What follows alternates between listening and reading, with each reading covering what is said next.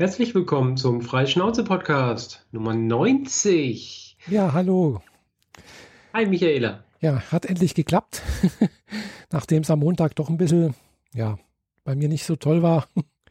Naja, es wird jetzt wieder zur Routine, dass wir uns verspäten. Ist auch okay. Ja, jedenfalls, äh, du hast ja wieder Internet, bist wieder im gewohnten Heim zu Hause. Ja. Und, äh, fast gewohnt. Genau. Mir sitzt was Schnurrendes auf dem Schoß. Ja, du hast einen Riesenkater. Ich habe einen Riesenkater.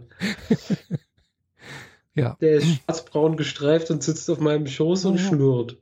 Ja, schön. Und hätte ganz gerne etwas mehr Aufmerksamkeit. Mhm. Aber naja. Man Ja. darf dem Kater nicht zu, zu viel Aufmerksamkeit geben, sonst will er bleiben. Ja, ja, bleibt doch Ja. sowieso, hast du gesagt. Zu spät, genau. der gehört Dieser halt Kater bleibt gerade. Der gehört halt zur Wohnung. Äh, wohlgemerkt, ich habe eine Katze, die nicht meine eigene ist, Mhm. aber er geht nur noch zum Futter nach Hause. Ansonsten ist er bei mir. Also irgendwie hat er sich die neue Wohnung oder eigentlich seine alte Wohnung äh, wieder zurückerobert. Mhm. Nachdem er vier Monate nicht hierher durfte, ist er jetzt wieder da und äh, will scheinbar bleiben. Ja, ist ja seine Wohnung hier. Dort. Genau, seins. Andererseits, er sitzt ja kaum auf irgendwelchen Möbeln, sondern immer hauptsächlich auf mir. auf meinem Bauch, auf meinem Bein, Hauptsache irgendwo bei mir. Also der hat sich verliebt, würde ich sagen. Ja. Mhm. Und jetzt eben kann er nicht mal die zwei Stunden von mir fernbleiben, wenn ich einen Podcast aufzeichne. Nein, er muss jetzt hier mir auf dem Schoß sitzen, während ich am ja Schreibtisch natürlich, klar. Macht ja nichts. Ja, Ja, ich glaube, Michaela wollte heute etwas Anime-lastig anfangen und ich höre Spiele-lastig dann auf. Ach, ja, gut, ich habe, gut, können wir, also können wir so anfangen. Also Anime-Serienmäßig äh, habe ich ein paar Sachen angeguckt. Also waren jetzt nur zwei Sachen. Ich habe tatsächlich auch mal wieder Mangas gelesen, beziehungsweise auch Light Novels äh, mir äh, eine angetan. Hängt aber alles irgendwie miteinander zusammen, ja. genau, fangen wir am besten gleich mal mit der einfachen Sache an. Äh, und zwar der Anime-Serie Ero Manga Sensei heißt die. Hm, die, ist, die läuft zurzeit im Simulcast bei Daisuke.net, glaube ich. Mhm. Weiß nicht, ob das der was, was sagt. Ja. Äh, da ist halt auch so eine, so eine Plattform, wo man halt umsonst äh, Animes anschauen kann. Äh, Ero Manga Sensei ist, wie gesagt, aktuell, läuft gerade in der ähm, Frühjahrsseason im Simulcast. Leider nur in Englisch. Also, also in der englischen mh, Untertitelung, nicht in Deutsch. Mhm. Und äh, ja, weil einfach die Serie, ja, sagen wir so, es ist ja nichts Besonderes, es ist halt, Geschichte geht darum, dass halt ein, ein junger Mann äh, in der Schule, wahrscheinlich so 14, 15 irgendwie so, oder vielleicht auch 16, keine Ahnung was, äh, in Japan, äh, bekommt äh, Familienzuwachs, also sprich seine Eltern, also beziehungsweise sein Vater, ich weiß nicht, ob sein Vater oder seine Mutter, heiratet nochmal, kommt, kommt nochmal äh, ein Kind mit ins Haus, eine kleine Tochter, also in dem Fall seine kleine Stiefschwester sozusagen. Mhm. Und äh, kurz darauf, mh, mh, es wird nicht ganz klar berichtet, aber nach dem, was passiert ist und, und irgendwie müssen wohl die Eltern dann verstorben sein durch einen Unfall, irgendwie so etwas. Und ja, die kleine Stiefschwester äh, verlässt seitdem nicht mehr die Wohnung, also nicht mehr ihr Zimmer, wollen wir so sagen. Und der große Bruder sorgt sich halt um sie und versorgt sie halt mit Essen, tut die Wäsche waschen und alles, aber sie verlässt das Zimmer nicht. Gell? Und er, äh, um sein praktisch den Haus, also sie haben ein ganzes Haus, äh, wir haben zwar auch jemanden, der nach ihnen guckt, seine Tante, aber die haben wohl eine Abmachung, also wenn er selbst Geld verdient äh, durch Light Novels schreiben, also er ist nebenberuflich mh, Schriftsteller sozusagen und schreibt Light Novels, also ja, so gesagt, was, was sind Light Novels? Für alle, die es nicht wissen, Light Novels halt. ja, sagen wir so, Romane halt, äh, würde ich sagen, die halt ein bisschen leichterer Natur sind. Groschenhefte, würde man vielleicht in Deutschland sagen oder sowas. Ein bisschen dickere Ja. Groschenhefte, mh, aus denen dann manchmal Mangas und auch Anime-Serien werden. Genau, sowas in der Art. Und äh, jedenfalls, er schreibt halt solche Light Novels und äh, verdient damit so, sozusagen das Einkommen für die Familie, also für ihn, für sich und seine kleine Stiefschwester.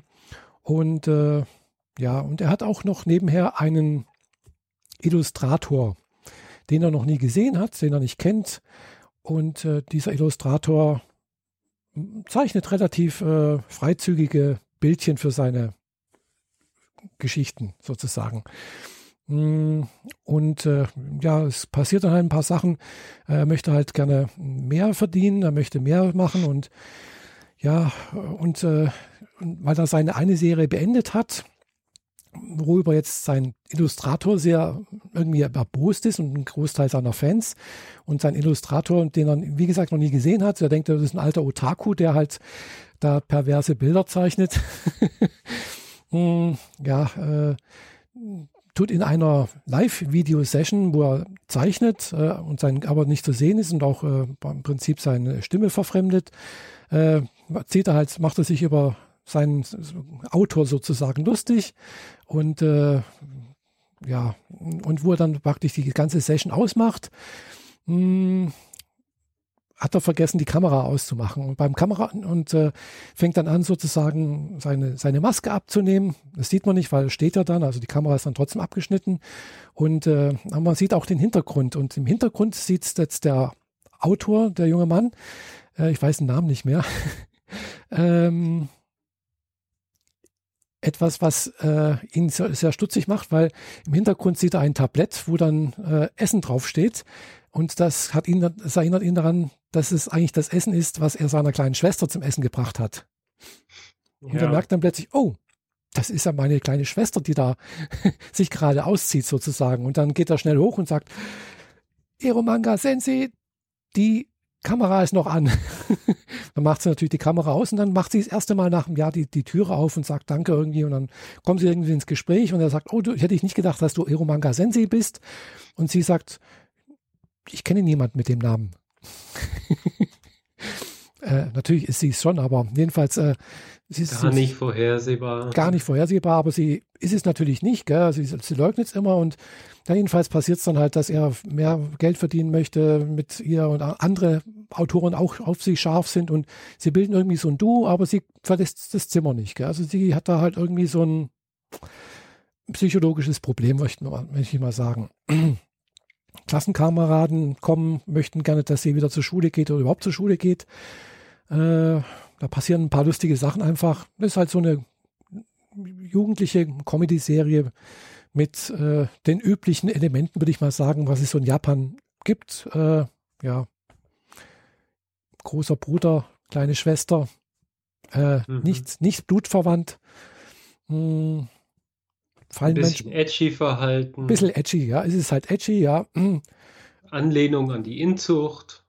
Ja, genau, sowas in der Art. Äh, Typisch japanisch halt. Genau. Der junge Mann fällt manchmal dummerweise immer irgendwie auf irgendwelche Frauen drauf und fest, fasst sie dann irgendwie an ihren Brüsten. Natürlich, die dann, Hände sind immer an den richtigen Stellen. Ja, also mhm. solche Sachen passieren dann halt regelmäßig irgendwie. Äh, also ich weiß jetzt ein bisschen mehr, weil ich habe jetzt nicht nur die, die drei Folgen gesehen, die bisher gelaufen sind, sondern ich habe jetzt auch mal den, äh, die Manga-Serie dazu gelesen. Mhm. Die ist also eine fortlaufende Manga-Serie, da ist natürlich ein bisschen weiter wie jetzt die Anime-Serie. Deswegen weiß ich, was ein bisschen mehr passiert. Hm, aber wie gesagt, das ist eine fortlaufende Serie, die noch nicht zu Ende ist. Und äh, ja, er trifft dann halt andere Schreiberlinge, also andere Schreiber oder Schreiberinnen, hm, vor allem einen Ko Kollegin, die ein bisschen erfolgreicher ist, sehr hübsch, eine Zundere, ein bisschen aufbrausend, ein bisschen, ja, so ein bisschen halt, was man weiß, was eine Zundere ist halt. Und, das ist eine Zundere, das hat mich jetzt gerade, habe ich mich echt? jetzt auch gerade gefragt. Oh, äh, Zundere würde ich mal sagen, das sind halt einfach meistens junge Frauen, die halt einerseits sehr hübsch, sehr mm, nett, irgendwie sehr nett sein können, aber auch genau das Gegenteil. Es ist ein absolutes Biest, äh, aufbrausend, äh, jähzornig, mm, aber im nächsten Augenblick wieder ganz, ganz lieb und äh, zärtlich. Uh Genau. Okay. das ist eine Zundere, so ungefähr ganz grob. Und äh, Jedenfalls, die wohnt dann zufälligerweise natürlich auch noch im Nachbarhaus. Sie hat das Nachbarhaus gekauft, was lange leer stand. Und äh, ja, da leben die halt nur ein paar Geschichten. Hm, kommt eine andere Autorin, die noch erfolgreicher ist, äh, die sich dann als Fan von irgendwie, also ich möchte nicht zu weit greifen, also es passieren einfach so, es war im Prinzip so eine Art Slice of Life Geschichte, also so eine Lebensgeschichte halt einfach von dem jungen Mann mit seiner Schwester, den anderen Schriftstellern und äh, wie er zur Schule geht, wie er praktisch Geld verdient mit Schreiben, was dabei passiert, wenn sie hm, Badeferien machen. Das ist dann typ, das typische äh, hm, Bikini-Serie, Bikini-Teil, also ja. Und so weiter und so fort. Also passiert eigentlich nichts Besonderes. Es ist halt was Lustiges, was sehr Leichtes irgendwo. Was Leichtes, das trifft es wohl. Genau. Weil ich will jetzt nicht das riesen Meta-Thema aufmachen, nee. aber diese Autoren lassen sich ja echt nichts einfallen. Ja, ja. Also, dass, dass die Konkurrenz auf der anderen Straßenseite wohnt und die einzige äh, unbekannte Person die Person ist, die in seinem Kinderzimmer oben sitzt. Ja. Das ist alles zu nah beieinander. Hm. Das ist zu lokal, zu, zu wenig durchdacht, zu, zu einfach gestrickt. Das kann ein neunjähriger oder zehnjähriger Mensch lesen oder gucken mhm. oder wie auch immer konsumieren und versteht es halt. Mhm. Aber sobald man irgendwie ein bisschen den Tellerrand über das eigene Klassenzimmer ähm, rausguckt, merkt man, dass die Welt doch eigentlich ganz anders gestrickt ist. Ja, also ich finde es ich find's schwierig immer wieder. Also das ist halt das ist eine ganz, ganz leichte Serie, aber es ist halt einfach, ja, es hat halt schon was, weil irgendwie ist es halt, ist es halt Moe. Also ist halt einfach ja. niedlich. Gell? Also allein, dass halt die kleine Schwester so klein und niedlich ist. Gell? Komischerweise sind die meisten niedlichen Mädchen, die irgendwo in japanischen Anime-Series auftauchen, immer grauhaarig. Also nicht immer, aber meistens grauhaarig oder blond. Mhm. Also finde ich auch sehr seltsam. Also das ist, der, das ist halt so das typische stereotype Bild irgendwo. Aber äh, hier die Haarfarbe bei allen Manga-Charakteren äh, ist gleichzusetzen mit ihrem Charakter. Hm, weiß ich nicht. Die Grünen sind die etwas ruhigeren, die, die ein bisschen bücherwurmartig sind. Hm, kann sein. Ähm, hm. Die Pinken sind die super quirligen, jungen, naiven. Ähm, Blau ist eher etwas tougher, äh, etwas stärker. Äh, also die, das zieht sich durch das durch alle, durch mhm. alle Bände. Ja, Natürlich sein. mag es so ein oder zwei Ausreißer geben, aber es gibt dazu Artikel auf der Wikipedia, dass man ja, das nachlesen kann. Das habe ich noch nicht gelesen, aber das kann sein. Also es gibt immer so diese, ja, es tauchen immer in, in meinen verschiedensten Anime-Serien so die verschiedensten Haarfarben auf. Und dagegen, wenn man halt weiß, in Japan äh, sind eigentlich alle Mädchen schwarzhaarig. Jupp. Und äh, die meisten. Wenn es nicht ist, sind es irgendwelche Mischlinge mit Ausländern. Genau. Äh, gut, es kommt dann auch manchmal in, in den Anime-Serien vor, dass dann halt eine Halbjapanerin blonde Haare hat. Hm, wie bei Nisekoi zum Beispiel oder so, kommt öfters vor, aber äh, ja, aber trotzdem, äh, und wenn man dann halt auch noch weiß, dass die meisten Schulen es den Schülerinnen und Schülern nicht erlaubt, dass sie die Haare färben, also dann sind eigentlich zumindest die meisten ziemlich dunkel, also schwarz bis dunkelbraun, würde ich mal sagen, von Haarfarbe.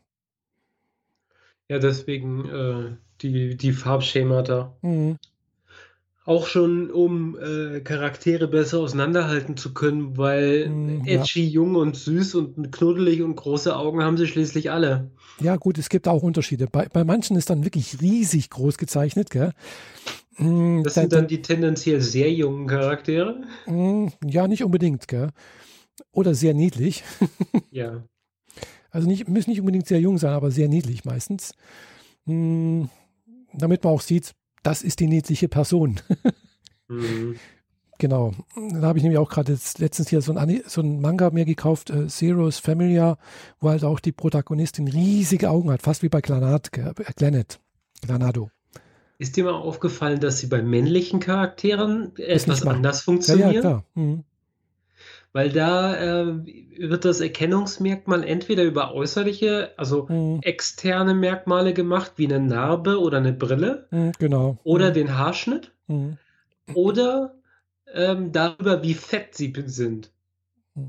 Ja, also so. wenn es ein sehr schmaler Charakter ist, kann man ihn auseinanderhalten von einem wirklich breiten. Mhm. Und die breiten sind meistens ein Kopf kürzer als die, die dünnen Leute. Mhm. Ja. Das ist, äh, also die, die, äh, das ist schon recht markant, wie mhm. einfach gestrickt die Charaktere vom Äußerlichen sind. Das kann sein, ja.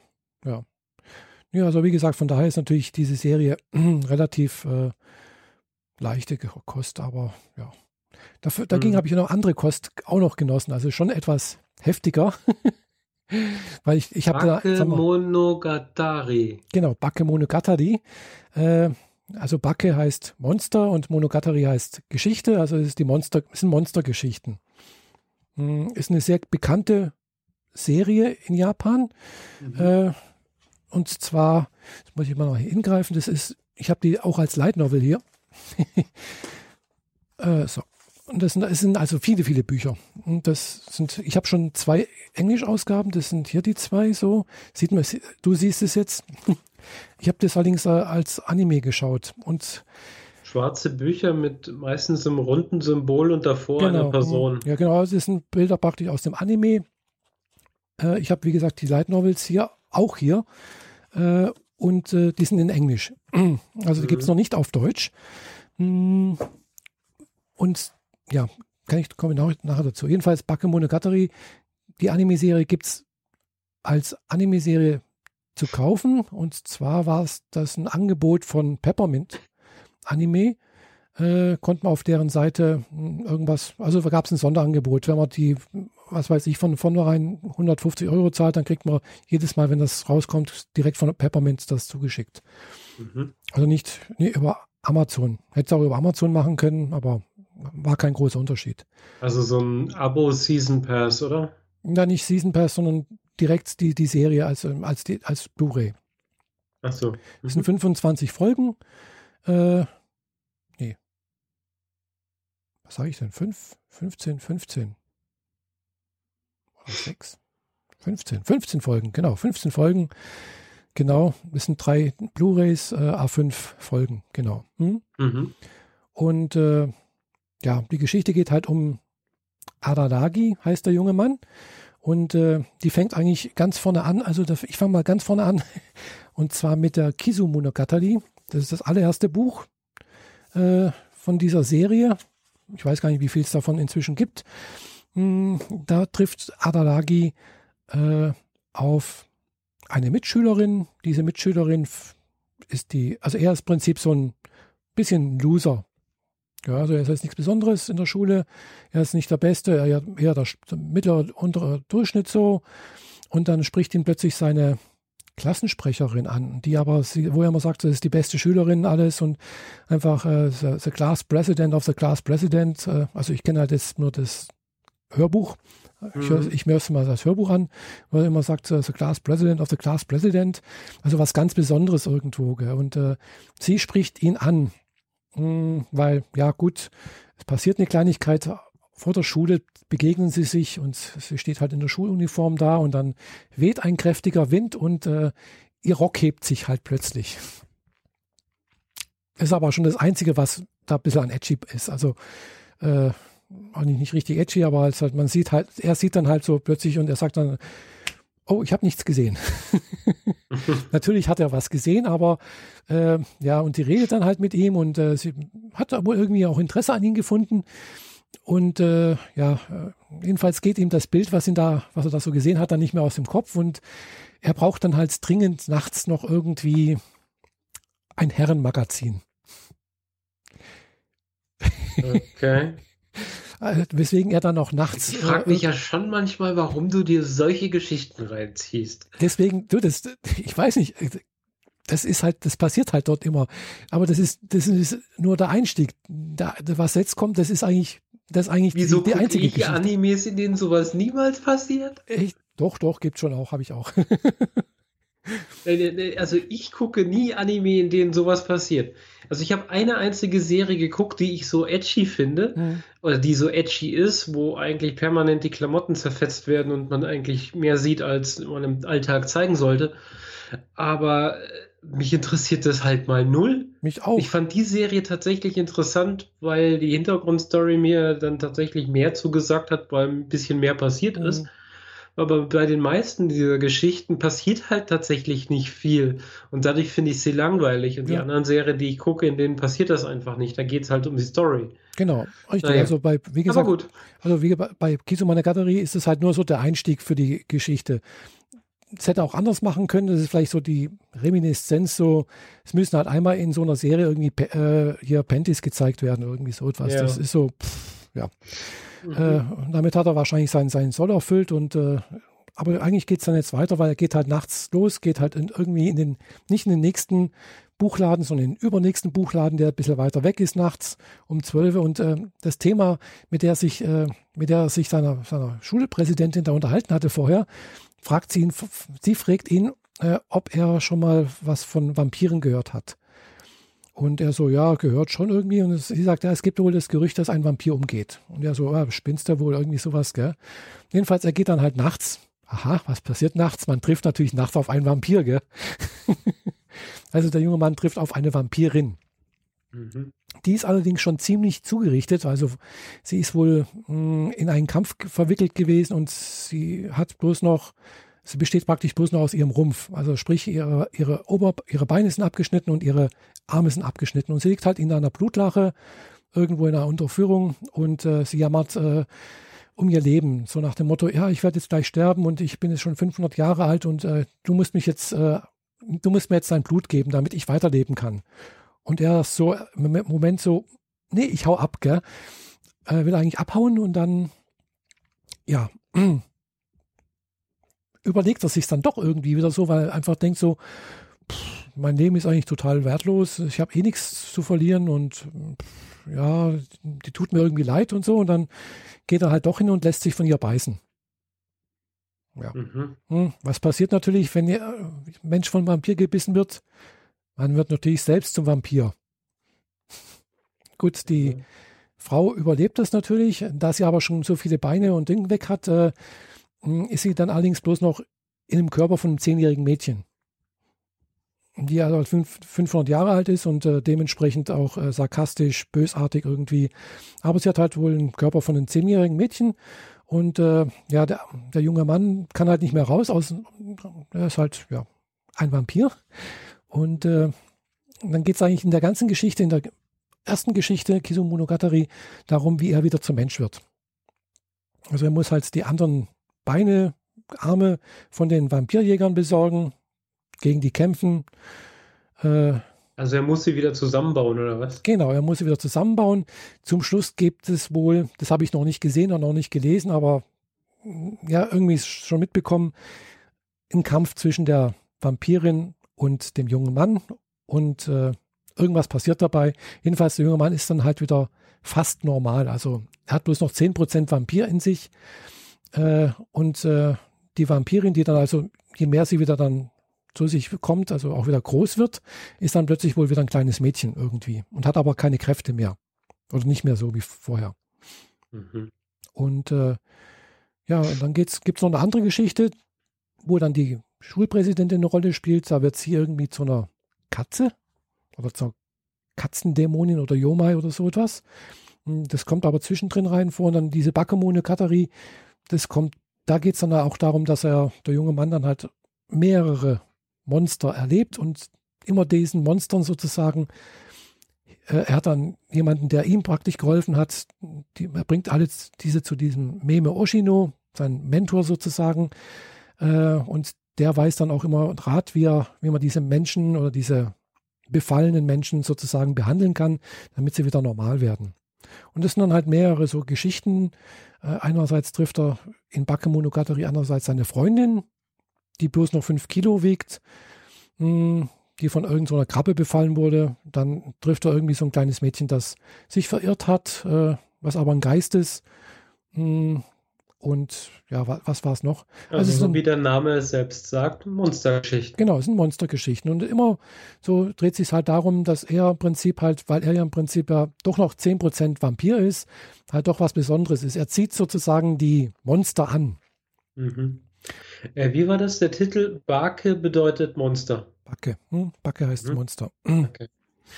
Äh, Und Monogatari heißt Geschichte.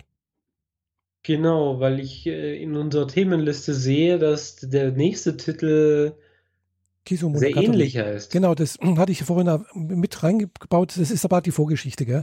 Mit der fängt das alles an. Kisu Monogatari ist die allererste Geschichte, wo erklärt wird, wie der junge Mann Vampir wird, wie er zurück wird und wie das alles anfängt. Bakemonogatari ist dann schon einiges danach und dann kommen danach noch mehr Geschichten. Gell? Also das ist eine Ah, ganze okay. Romanreihe von einem Autor, der hier heißt äh, Nishio Sin, was auch noch ein, wie nennt sich das, was man vorne, nach vorne und rückwärts immer gleich gesprochen wird? Anagramm? Ein Anagramm. Nee, nicht Anagramm ist, glaube ich, was anderes. Das ist ein, hm, weiß jetzt nicht. Jedenfalls schreibt, also man Für, kann es, also wenn, wenn dann, also ich hatte mir das so gemerkt, weil man Anna auch von vor nach hinten gleich lesen kann. ah, Deswegen. könnte sein.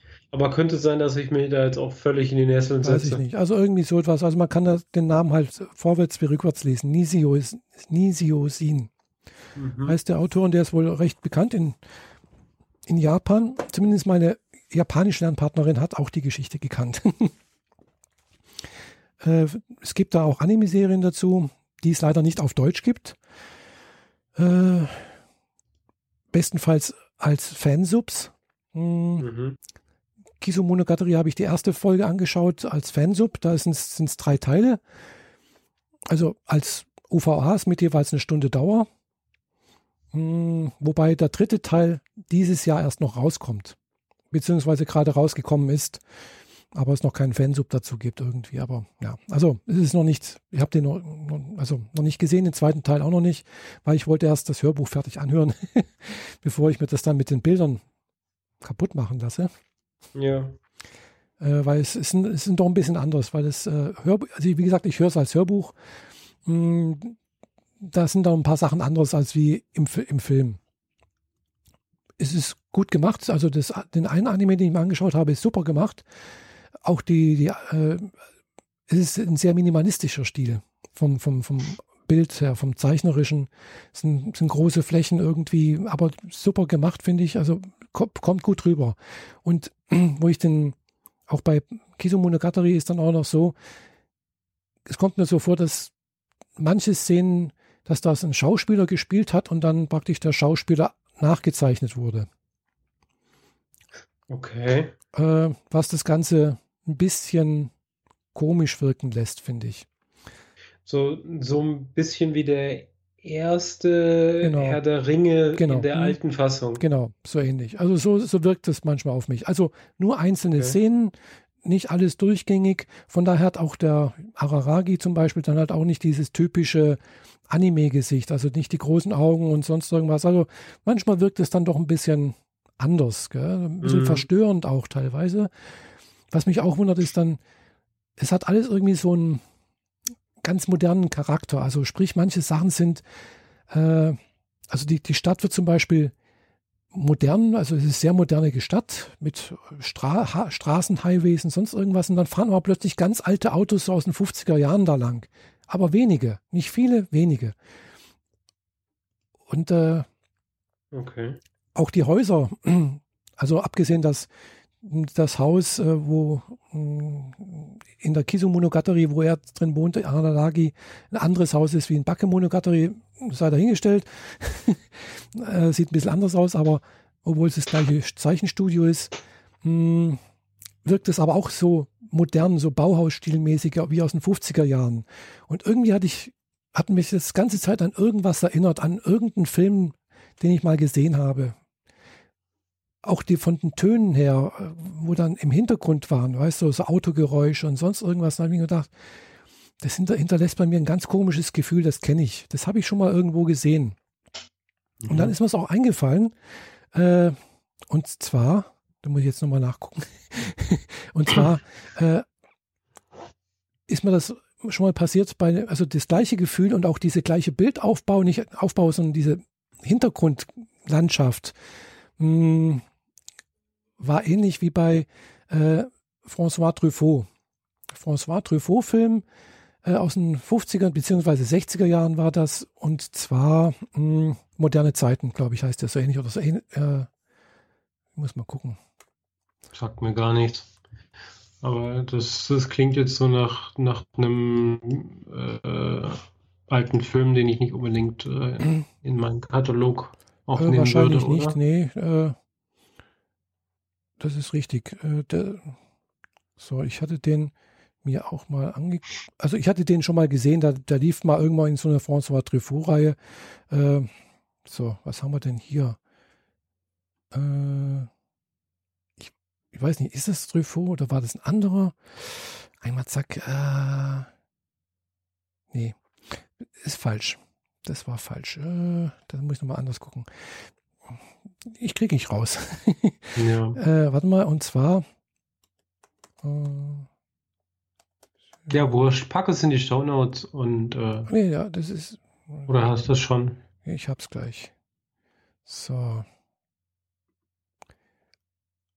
Dum, die, so dum, die, genau, dum, nee, nicht dum. Shaktati war das. Genau, Shaktati. Und Auch was Französisches? auch was Französisches, genau. Das Klingt alles sehr ähnlich. Und zwar heißt der Film Playtime. Mhm. Also auf gut Deutsch Playtime. Äh, Tatis herrliche Zeiten, genauer gesagt. Also da ist prinzipiell auch eine, Moder eine Kritik an der Moderne, geht es in dem Film. Äh, es war ein Film, mit dem er eigentlich pleite gegangen ist, der Regisseur. Also Jacques Tati äh, hat sowas gemacht wie Die Ferien des Monsieur Hulot. Äh, oder Der Rasende, weiß nicht, ob du schon mal gesehen hast, so eine, so eine Filmszene, äh, wo er als, äh, als äh, Briefträger, als rasender Briefträger mit seinem Fahrrad irgendwo durch die Gegend fährt und, und Post zustellt, irgendwo unter französischen Ding. Also mh, ist relativ bekannt so. Und äh, jedenfalls hat mich die ganze Zeit dieses, dieser Hintergrund, diese moderne Bauten, diese Töne und sonst irgendwas an, an diesen Film äh, Playtime, herrlich, äh, Jacques Tatis herrliche Zeiten erinnert. Mhm. Und äh, ich weiß nicht, ob das wirklich so gewollt ist, ob das tatsächlich auch so angelegt ist oder ob das als Vorlage genommen wurde, weiß ich natürlich nicht. Das ist nur so mein Empfinden. Mhm.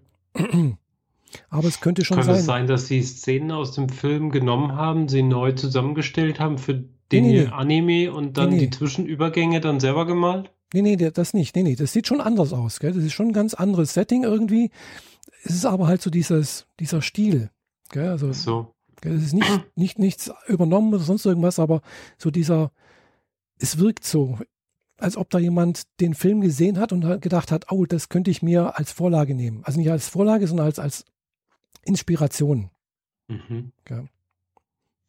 Ja, okay. Kommt ja immer mal wieder vor. Mhm. Aber Genau. dass so, so deutlich ist, ist dann eher ungewöhnlich.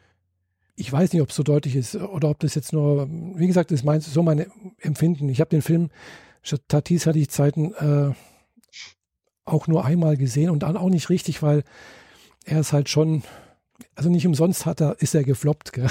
Mhm. Äh, er ist halt zäh, er ist ja irgendwie schon lustig und, und irgendwie, also es ist halt schon irgendwie eine Verarsche auf die modernen Zeiten sozusagen, gell? Und äh, aber es ist, ja, es ist nicht so mein Ding. Okay. Ja, also dagegen. Das Ding mit äh, alte Sachen in Neues ist bei Japanern, äh, Japanischen generell ja so ein Thema, ne? Mhm.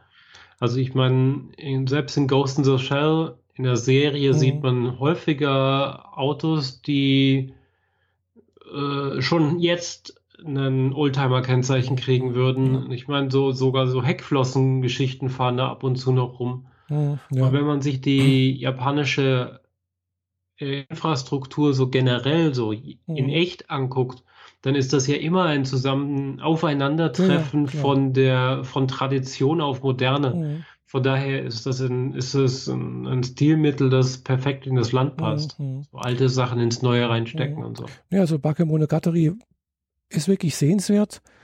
Was ein bisschen schwierig ist, es werden immer in so Zwischenschnitten werden kurz Erklärungen gebracht.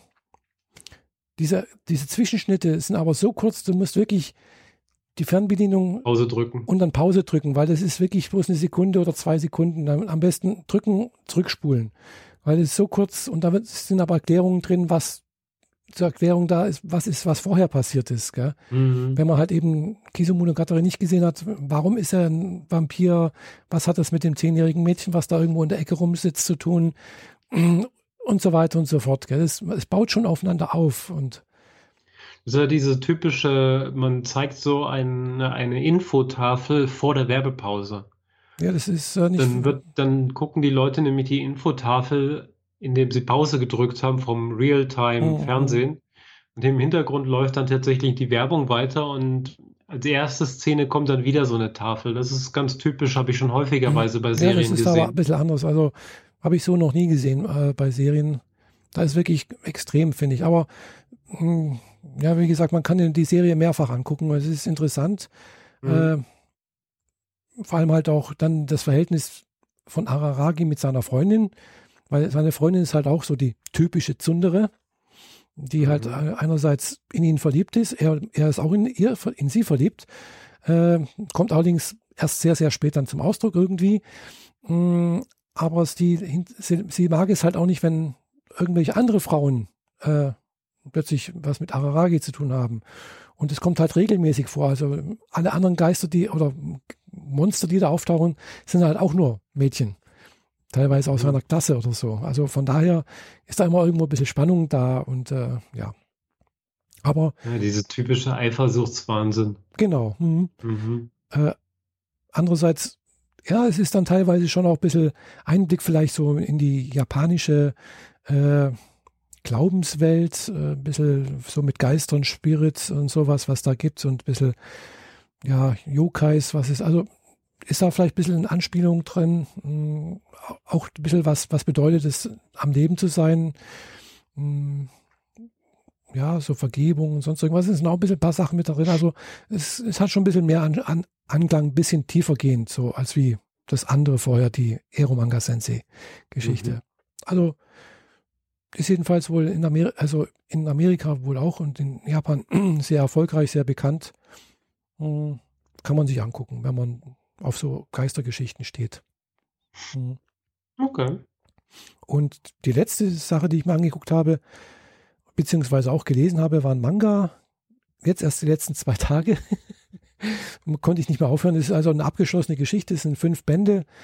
Gibt es leider nicht auf Deutsch, auch nur in Englisch und auch nur als äh, Webmanga, also nur in der äh, Fanübersetzung bis jetzt. Da kommt allerdings dieses Jahr im Oktober wohl bei äh, Seven Seas Entertainment eine englische Ausgabe raus, der erste Band. Hm, und der heißt äh, Spirit Circle. Circle. Mhm. Genau. Da ist das jetzt dann schon ein bisschen tiefergehend, denke ich mal. Also da ist nichts Edgyhaftes dabei. Denke ich jedenfalls mal. also man sieht keine Brüste, ein junger Mann krapscht, glaube ich, auch keine Mädchen an oder sowas. Hm, es geht aber eher darum, dass halt äh, ja, der junge Mann, der da Protagonist ist, äh, ja, Geister sehen kann. Also es geht halt auch um Wiedergeburt, um, Re um Reinkarnation. In, in, seine Schule, in seine Klasse kommt eine neue Mitschülerin. Die schleppt einen riesen Geist mit sich, den er sehen kann und es stellt sich halt im Laufe der Geschichte heraus, die zwei haben sich schon mal in früheren Leben oder in anderen Leben, wollen wir mal so sagen, in anderen Leben kennengelernt, beziehungsweise haben schon, ja, Verstrickungen miteinander gehabt. Äh, und zwar in der Art, dass äh, ja, er sie schon mal umgebracht hat und äh, mehrfach äh, und äh, ja, er aber auch schon mal irgendwas anderes gemacht hat, die Welt sozusagen auf, dem, auf, aufs Spiel setzt mh, hm, oder gesetzt hat und ja, sie ihn eigentlich umbringen möchte. Und so sagt sie ihm auch, ich werde dich vernichten. Ist ihr, ihr Credo. Und ähm, er, er, erinnert sich dann auch plötzlich wieder an seine Vorleben oder anderen Leben, ähm, lernt, bekommt seinen Geist wieder. Also er hat auch so einen Geist, der dann ihn folgt, die immer ihn Master nennt, also Meister. Und äh, ja, er muss im Prinzip mehrere Leben wieder erle erleben. Also das ist dann halt so eine Geschichte, wo halt mehrere Episoden sind, wo die, diese Leben durchgespielt werden, welche Verstrickungen sie miteinander hatten und mit seinen Freunden, die auch immer wieder auftauchen, was da passiert ist, äh, welche Leben das war. Manchmal waren es halt wirklich dramatische, manchmal auch nur relativ belanglos. Äh, und über diese fünf Bände wird dann aufgeklärt, was praktisch dazu geführt hat, dass, die, dass sie ihn hasst und äh, er aber auch zum Schluss mh, hm, eines seiner Leben, mh, hm, was dazu geführt hat, äh, ja, mehr oder weniger wieder versucht, alles gerade zu biegen. Also sie kommen dann irgendwie auf einen Trichter halt. Das ja, möchte ich nicht zu viel verraten. aber es ist sehr, sehr mhm. spannend, finde ich. Und ähm, ja, es hat mich ein bisschen ziemlich mit, mit also bewegt einfach auch, weil es einfach auch eine bisschen Beziehungsgeschichte ist er mag natürlich diese neue Mitschülerin irgendwie, weil sie ist sehr hübsch. äh, und äh, er versteht das gar nicht, warum sie ihn hasst. Also, äh, weil eigentlich müsste er sie hassen, weil in dem ersten Leben, was er gesehen hat, hat sie seine Freundin umgebracht, beziehungsweise geopfert. Und äh, daraufhin, als er das verhindern wollte, hat sie ihn geköpft. Also, also er versteht gar nicht, warum sie ihn hasst. Gell? Also es kommt erst so ganz, ganz zum Schluss raus, was da alles so, welche Verstrickungen da waren. Und okay. wie gesagt, da es halt auch um Reinkarnation geht, was mich ja auch ein bisschen interessiert, äh, ist das ein schönes, schöner Manga. Mhm. Wie gesagt, gibt es leider nur äh, online zu lesen bis jetzt. Dieses Jahr kommt der erste Band beim Seven Seas raus, habe ich gelesen. Also das heißt dann äh, halt auch in Englisch, mh, hm, aber bei Amazon zu bestellen. Fünf Bände vom Zeichenstil hm, würde ich sagen, eher einfach gehalten. Also ist jetzt nicht groß aufwendig oder sowas. Ich habe da schon bessere gesehen, aber die Geschichte ist einfach toll, finde ich. Okay. Mhm. Hm. Ja, da kann ich mal einen Übergang machen in das, was ich sogar konsumiert habe die letzte Zeit. Und äh, da machen wir mal einen kleinen Rückblick auf die Folge 88 der, des Freischnauze-Podcasts. Mhm. Da habe ich nämlich über die Comic-Reihe Oko oder Oko, also OKKO, ähm, ja, ja, genau. davon erzählt, dass ich die mir gekauft habe und dass ich angefangen habe, die zu lesen. Es sind fünf Bände. Im Original französischen waren es mal zehn. Und diese Edition, die es jetzt zu kaufen gibt, sind immer zwei Bände, mhm. die tendenziell zusammengehören, als Einband rausgebracht. Passend zu den äh, Elementen, die im Japanischen so wichtig sind. Feuer, Wasser, Erde, Luft und das, mhm. die Leere. Mhm. Und äh, ja, ich bin jetzt gerade durch. Jeder Band war ein bisschen dicker als der davor, mhm. was sehr schön ist, weil da hat man schön viel zu lesen. Ist wunderbar gezeichnet, hat mir mhm. wirklich sehr gut gefallen. Und das zeigt die Gesamtverstrickungen von einem Samurai, der durch die Lande zieht, immer auf der Suche nach jemanden. Und erst im letzten Band kriegt man überhaupt raus, nach wem er überhaupt sucht und wieso die Verstrickungen so alle so sind. Mhm. Und die ganzen ersten vier Bände lernst du jeden einzelnen Charakter für sich in seiner kuriosen Art und Weise lieben lernen. Es gibt ähm, eben den Hauptcharakter, den Oko, Mhm. Das ist eben ein Ronin. Er hat keinen, äh, keinen Herrn mehr, also zieht er herrenlos durch die Gegend. Ähm, warum er Ronin geworden wird, äh, geworden ist, äh, erklärt sich dann auch irgendwann im dritten Band oder so. Mhm.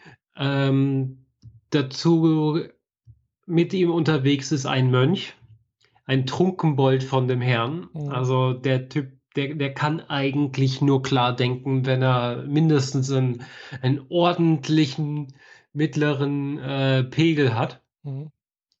Äh, der hat einen Schüler dabei, der eigentlich permanenter Laufbursche ist. Und äh, dazu kommt noch ein Charakter, der, der zwar da ist, aber nie erklärt wird, wer er ist oder was er ist bis zum Schluss, sage ich jetzt mal. Ich will da jetzt nicht spoilern. Das ist ein Charakter groß wie ein Mann, trägt eine rote Maske wie die Samurai-Krieger, die früher üblicherweise im Gesicht hatten. Und so eine Zottelmähne als äh, Perückenhelm, wie auch mhm. immer, oben drüber.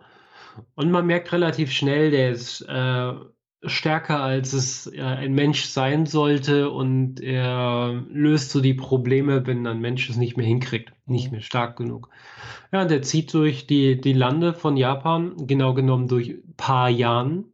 Die tauschen so die ersten und die dritten Buchstaben aus. Aber es ist das ganz eindeutig Japan. Treffen auf Krieger und Kriegerinnen, auf Daimios, auf, auf Onis, also auf mhm. Dämonen. Mhm und der äh, Priester kann mit Kamis reden, also mit Geistern, die in Objekten innewohnen. Kamis sind Götter. Genau, ja, Götter. Nur nach der japanischen, ja. nach dem japanischen Kult ist es so, dass in allem und jeden ein Gott hausen kann. Deswegen heißt es, in Japan gibt es 8 Millionen Kamis. Also, ja, genau, weil, also, weil in allem ein Geist steckt. Genau. Genau. Das kann vom Stein bis hin zum fließenden Wasser in der Flamme überall sein. Im Smartphone. Ja, ja genau. Also es kann alles einen Kami besitzen. Genau, und dann äh, hilft es zum Beispiel, dass man den Wasserkami äh, seinen ganzen Sake opfert. also man kippt den ganzen Sake ins Wasser und dafür lässt er einen Fisch leuchten, der die ganze Zeit vor dem Boot her schwimmt, um an das konkrete Ziel zu kommen. Mhm. Oder man fragt die Feuergeister, dass sie ein Blatt Papier wieder hergeben, das sie vorher verzehrt haben, also ah. verbrannt haben, mhm. damit man weiß, was auf dem Papier vorher mal stand. Ja. Ja, ich äh, möchte eigentlich nicht viel weiter spoilern. Ein Band kostet 19 Euro, 1995 mhm. oder so, also ist man gut mit 100 Euro dabei für alle fünf Bände. Mhm. Äh, Komme ich noch gut bei dir an, weil dein Bild steht? Nö, nö. Alles gut? Ja, ja. ja dann, also. dann lasse ich mich da jetzt nicht weiter von beirren. ähm, ja, also mir hat das sehr gut gefallen, vor allem weil diese ganze japanische Kultur von vor 300 Jahren ungefähr gut gezeichnet wird. Interessanter äh, Karlauer dabei gezeichnet. Ähm, man sieht Tempel auf Bergen, man sieht, äh, wie gesagt, andere Krieger, man sieht, wie normale Menschen im Alltag irgendwie versuchen, ihr, um die Runden zu kommen. Es gab wohl mal einen größeren Krieg mhm. zwischen den, den Daimios, zwischen den Herrschaftshäusern. Und davon wird auch öfters mal erzählt, wie aus dem Schlamm des Krieges dann Dämonen entstehen und so weiter. Mhm, mh. Also Kultur, Geister, Götter, Dämonen, alles mit dabei. Also mir hat es wirklich sehr viel Spaß gemacht. Und eigentlich war es immer so, dass ich die Bände ewig auf meiner Couch habe liegen lassen, mhm.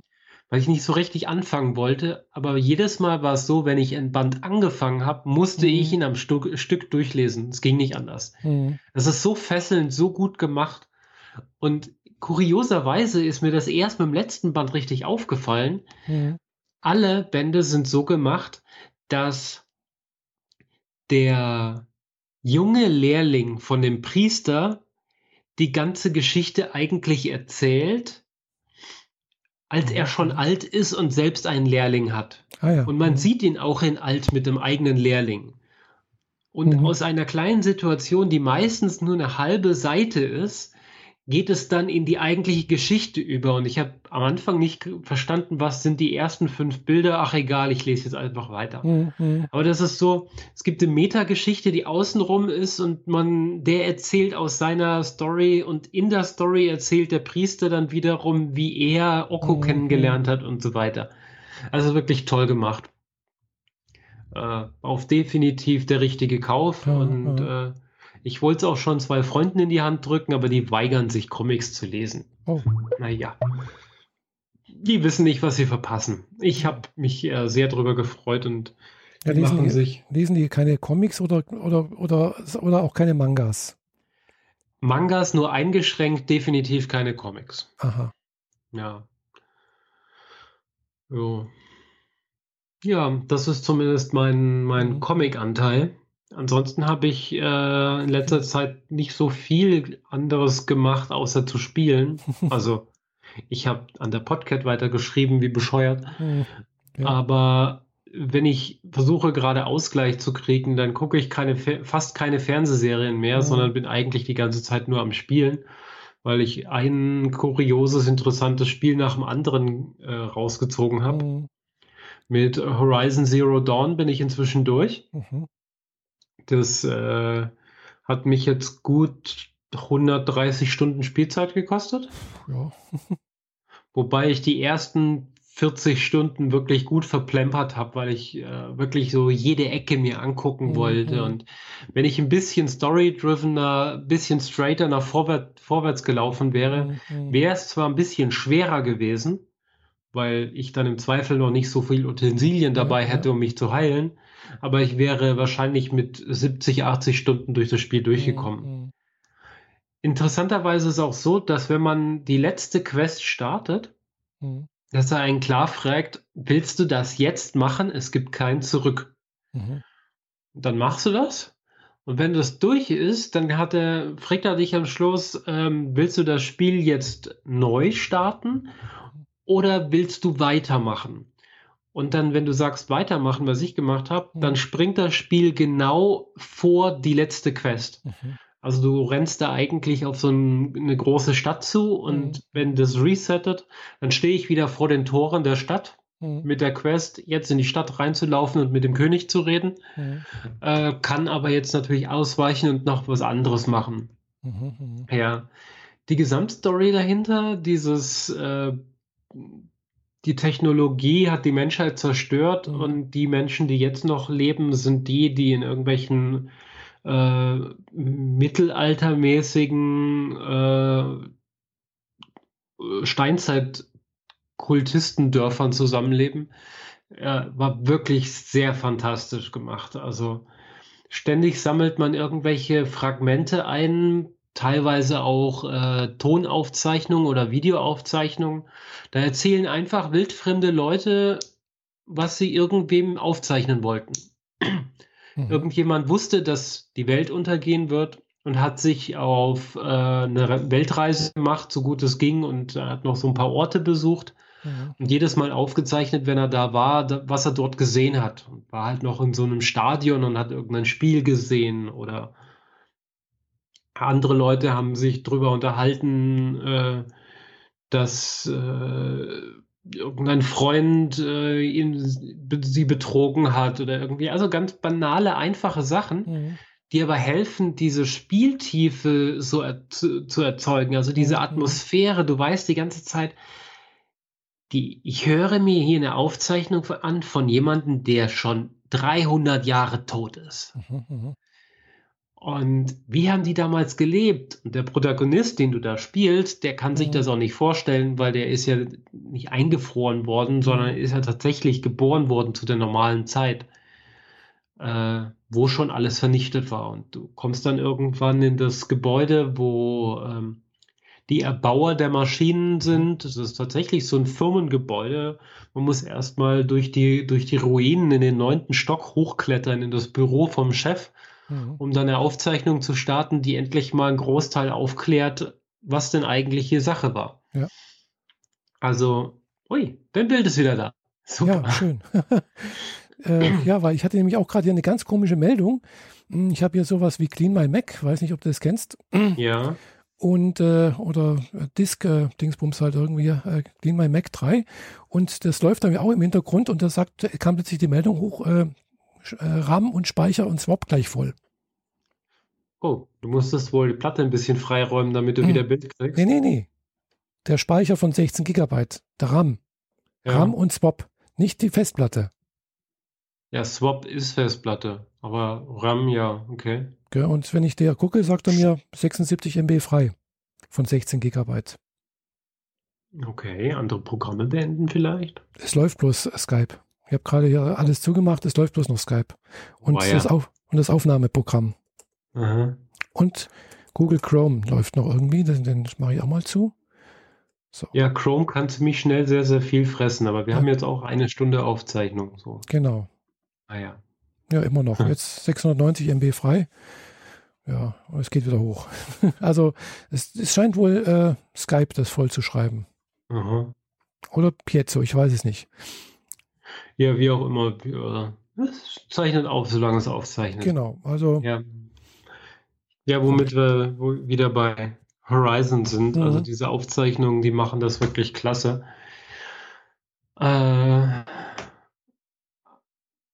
ich weiß nicht so recht, soll ich tiefer einsteigen? Interessiert es dich, wie das da funktionierte? Oh, ganz so tief brauchst du nicht einsteigen, weil, weiß nicht. Also die haben Roboter gebaut, mhm. Kampfroboter, ähm, ursprünglich. Den mhm. trifft man dann auch im Spiel regelmäßig wieder, der dafür gedacht ist, äh, die Gegner zu infiltrieren. Mhm. Und wenn, äh, wenn er es braucht, dann kann er Biomasse benutzen, um sich selbst zu replizieren. Mhm. Aus 1 wird 2, aus 2 werden 4 und so weiter. Ah ja, das hattest du mal gesagt, ja. Das, hat, das hast du, glaube ich, schon mal erzählt mit dem. Genau, und den, und so. den Programmcode konnten sie nicht mehr stoppen. Und dann haben die Maschinen wirklich angefangen, mhm. alle Biomasse der Welt aufzufressen, mhm. bis nichts mehr da war. Und erst dann, das war das Projekt Zero Dawn, sollte ein, eine künstliche Intelligenz und ein, ein mehrfach redundanter Datenspeicher über die Welt äh, eine künstliche Intelligenz dazu verhelfen, die Menschheit quasi, also die Welt mhm. neu zu starten. Sie haben ganz, ganz viele Samen irgendwo eingelagert, mhm. natürlich mhm. auch die Genformeln äh, von Menschen. Mhm. Haben die, und die künstliche Intelligenz hat diese da Sachen dann wieder ausgebrütet mhm und sie auf die Welt losgelassen. Und damit die Landschaft wieder funktioniert mhm. und so schnell wie möglich funktioniert, haben sie, hat die künstliche Intelligenz dann äh, Maschinen erzeugt, die das tun, was man so braucht. Mhm. Nämlich ähm, die Luft reinigen. Also hat das Ding Flugroboter gemacht basierend auf den Daten, die es schon hatte. Mhm. Und dann sind halt Flugsauger draus geworden, die durch die Luft fliegen mhm. und die Luft reinigen. Mhm. Das haben sie halt ein paar hundert Jahre lang gemacht, bis die Luft wieder gut war. Mhm. Äh, andere, die Graser, auf denen ich später geritten bin, die Pferden sehr ähnlich mhm. waren, die äh, sammeln zwar Energie vom Gras ein, mhm. sorgen dann aber dafür, dass sich, de, dass sich die Samen mehr verteilen, mhm. wodurch sie also schneller wachsen kann und so weiter. Ah, ja. Und ein Programm, das immer dann, wenn es feststellt, äh, die Luftqualität wird wieder schlecht, mhm. war dafür gedacht, alles wieder auszulöschen und wieder auf Null zu setzen und es nochmal neu zu versuchen, damit mhm. die künstliche Intelligenz, von der ich gerade gesprochen mhm. habe, nochmal neu starten kann. Mhm. Nur die Auslöschungs-KI ist gleichermaßen durch eine Beschädigung amok gelaufen mhm. und hat halt angefangen, alles zu zerstören permanent, wodurch mhm. äh, die Welt nicht mehr sich vernünftig regenerieren konnte.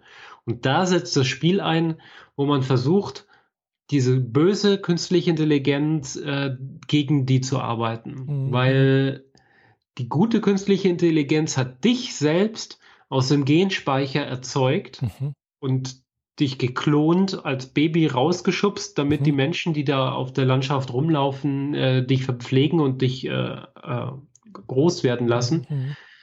weil die künstliche Intelligenz brauchte Hilfe. Mhm. Und die Hilfe ging nur tatsächlich manuell. Also es musste mal jemand hin und etwas tun. Ah ja. mhm. Und das ging nur, wenn man bestimmte ähm, Sperren aufhebt. Und die mhm. war natürlich gen- und sprachkodiert auf die Erschafferin. Mhm, mhm, Deine genetische Mutter. Mhm. Ah ja. ja, das ist so die Story von dem ganzen Ding dahinter. Hm, äh, interessant. also, ja. Ich sag's mal so, dieses Spiel war jetzt mein drittes oder so, das ich auf der Playstation mhm. gespielt habe. Und dadurch bin ich ziemlich versaut, was andere Spiele angeht, weil das Level von Qualität echt verdammt hochgesetzt wurde. Mhm. mhm. Ich bis jetzt, bis zu diesem Spiel, habe ich nicht gewusst, dass Spiele heutzutage diese Qualität an den Tag bringen. Ich habe immer noch gedacht, die Masse sind Ego-Shooter, mhm. ein bisschen Aufbau und so ein bisschen durch die Gegend rennen und Hack and Slay machen. So mhm. die typischen Skyrim-Geschichten und so. Ja. Dass es Spiele gibt mit dieser Story-Tiefe, dieser Verstrickung, so mhm. vielen mhm. Sidequests, die nachher ineinander laufen. Dass es sowas gibt, hatte ich nicht gedacht. Mhm. Also wirklich, ich bin wirklich immer noch perplex über dieses Spiel. Ja, schön. Ja. Klingt echt interessant, ja. Hm.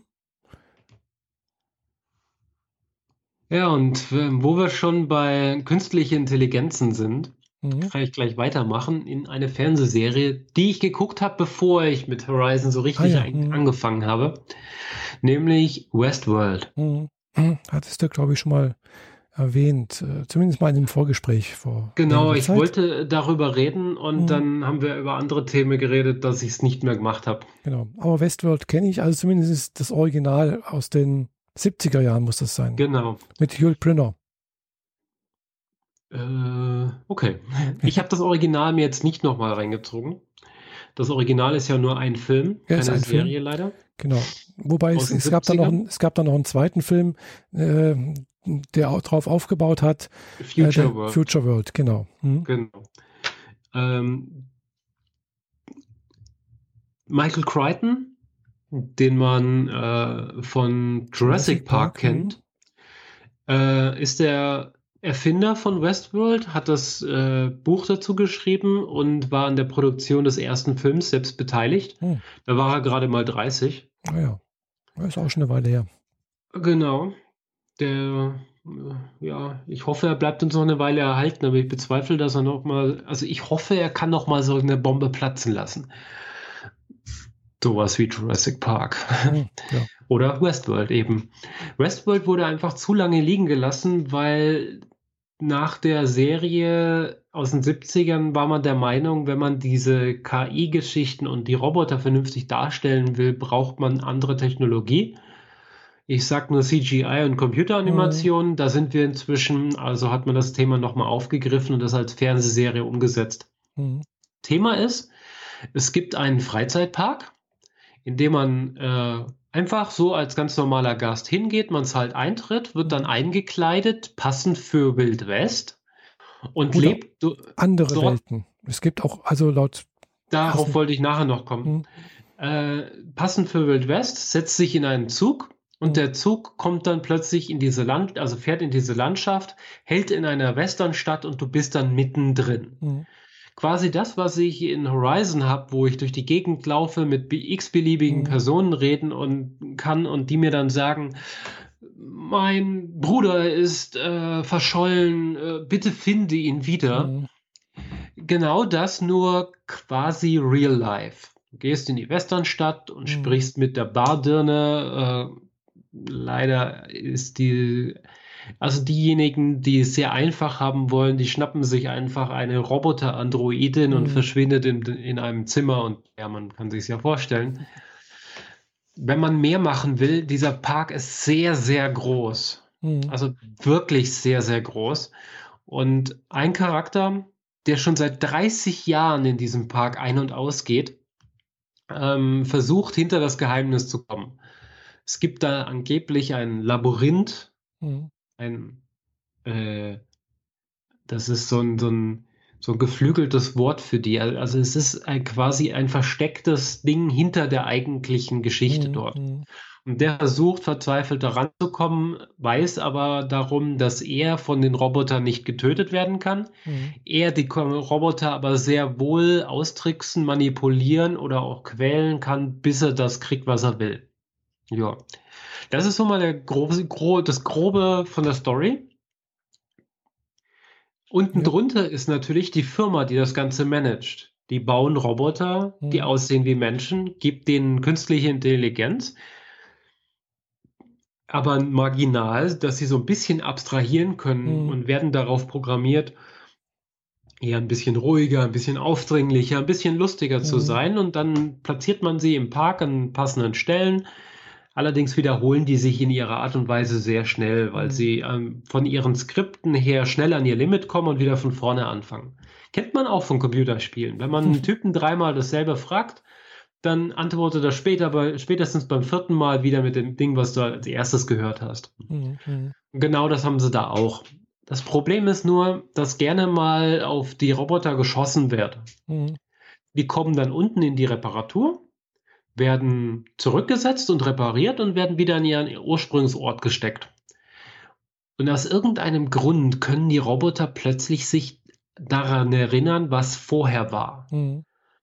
Und manche, wenn der Charakter richtig dazu passt, werden plötzlich rachsüchtig und fangen an, sich gegenseitig zu massakrieren oder äh, attackieren Menschen. Mhm. Äh, sie können zwar Menschen im eigentlichen Sinne nicht verletzen, aber einen Menschen äh, irgendwie fesseln und drei Tage lang in die Sonne hängen, findet er trotzdem nicht so gut. Ja. Oder ihm auf die Hand hauen, das funktioniert trotzdem. Es tut trotzdem mhm. ordentlich weh. Ja, das, das ist so die Story. Man versucht herauszufinden, warum können die Roboter sich plötzlich erinnern? Und warum sind manche Roboter ein bisschen anders? Wieso funktionieren sie ein bisschen anders? Mhm. Dann gibt es noch die Hintergrundgeschichte. Es gibt zwei Gründer von dem Park. Einer ist verschwunden. Mhm. Man sieht nie ein Foto von ihm. Mhm. Man weiß also nicht, wie er heißt. Äh, man weiß, wie er heißt, Arnold, mhm. aber man weiß nicht, wie er aussieht. Und der hat sich wohl umgebracht, weil er mit der Art und Weise, wie dieser Park funktioniert, nicht zufrieden war. Er Mhm. wollte mehr Freiheiten für das System und der andere wollte mehr Geld machen damit und so. Mhm. Ähm, ich bin, also, ich habe die Serie jetzt im März geguckt, glaube ich. Ja. Und ich glaube, das war das krasseste, was ich in Fernsehserie vom letzten Jahr und diesem Jahr bisher gesehen habe.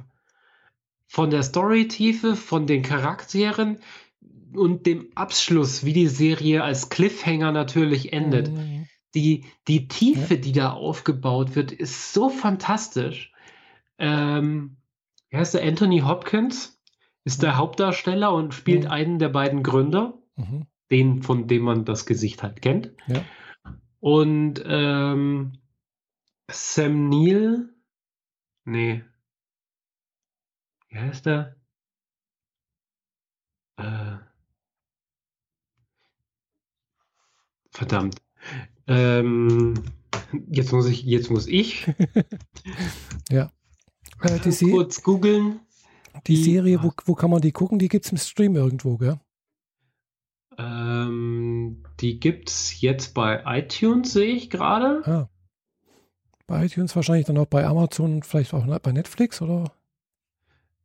Ähm, ich weiß nicht so genau, bei wel- welchen regulären Plattformen das gelandet ist. Dum, dum, dum. Ah ja, äh, auf jeden Fall ist es bei iTunes. Hm. Hat, ähm, hä? Ah ja, ja, genau. Hat äh, zehn Folgen Mhm.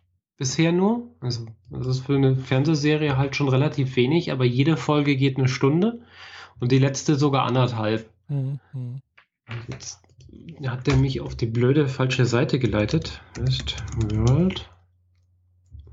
Weil der ist dann nämlich direkt in iTunes reingesprungen, wo ich nicht hin wollte.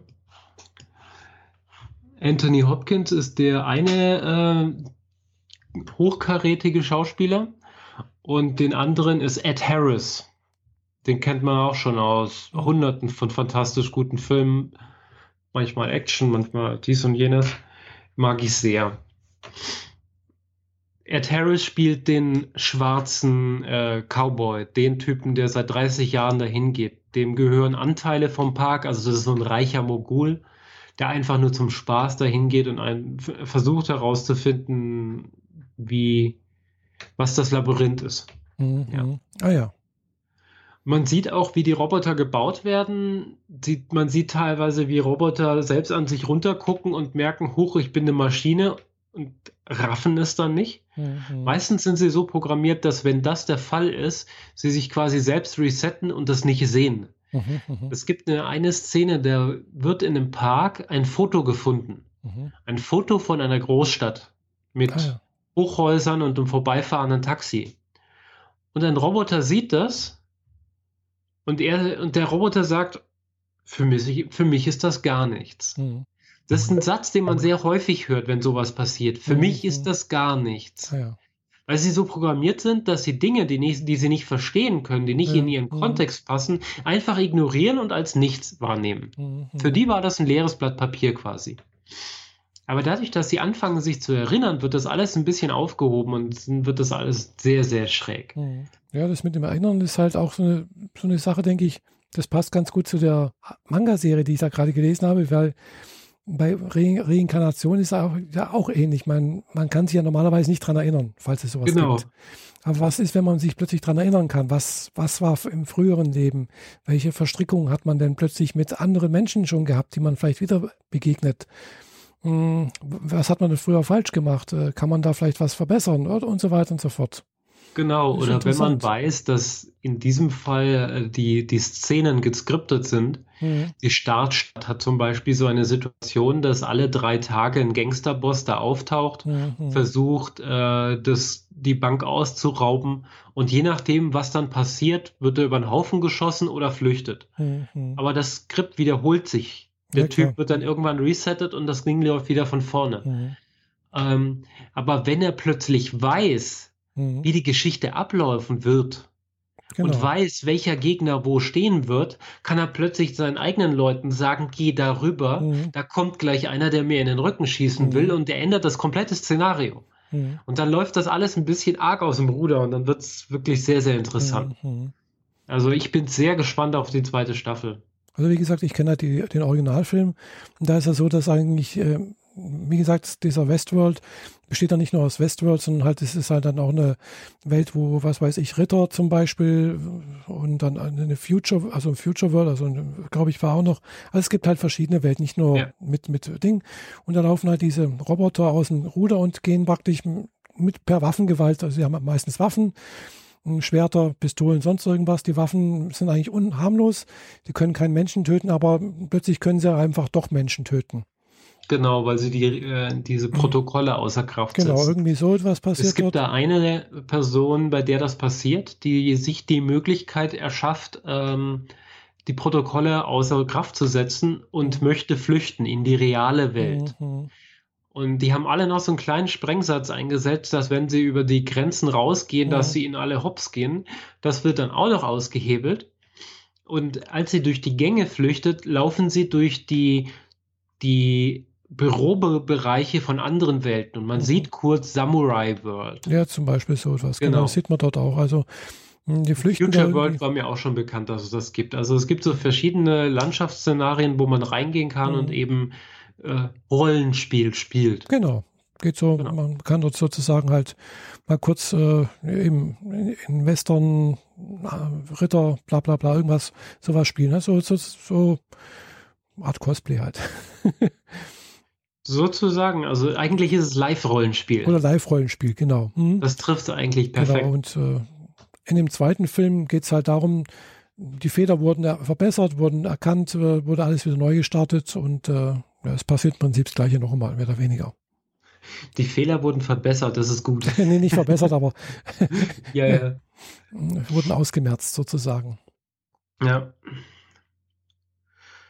Ja. ja. Und da ist halt Jules Brünner zum Beispiel halt einer der Hauptdarsteller, äh, der mh, hm, eine, eine KI spielt, die im Prinzip halt diese Bewusstsein wiedererlangt hat und den Protagonisten, das ist in dem Fall dort ein Schauspieler, also ein Journalist, der über Westworld schreiben soll, äh, verfolgt. Und mhm. äh, zum Schluss gibt es halt irgendwie einen Showdown und äh, ja.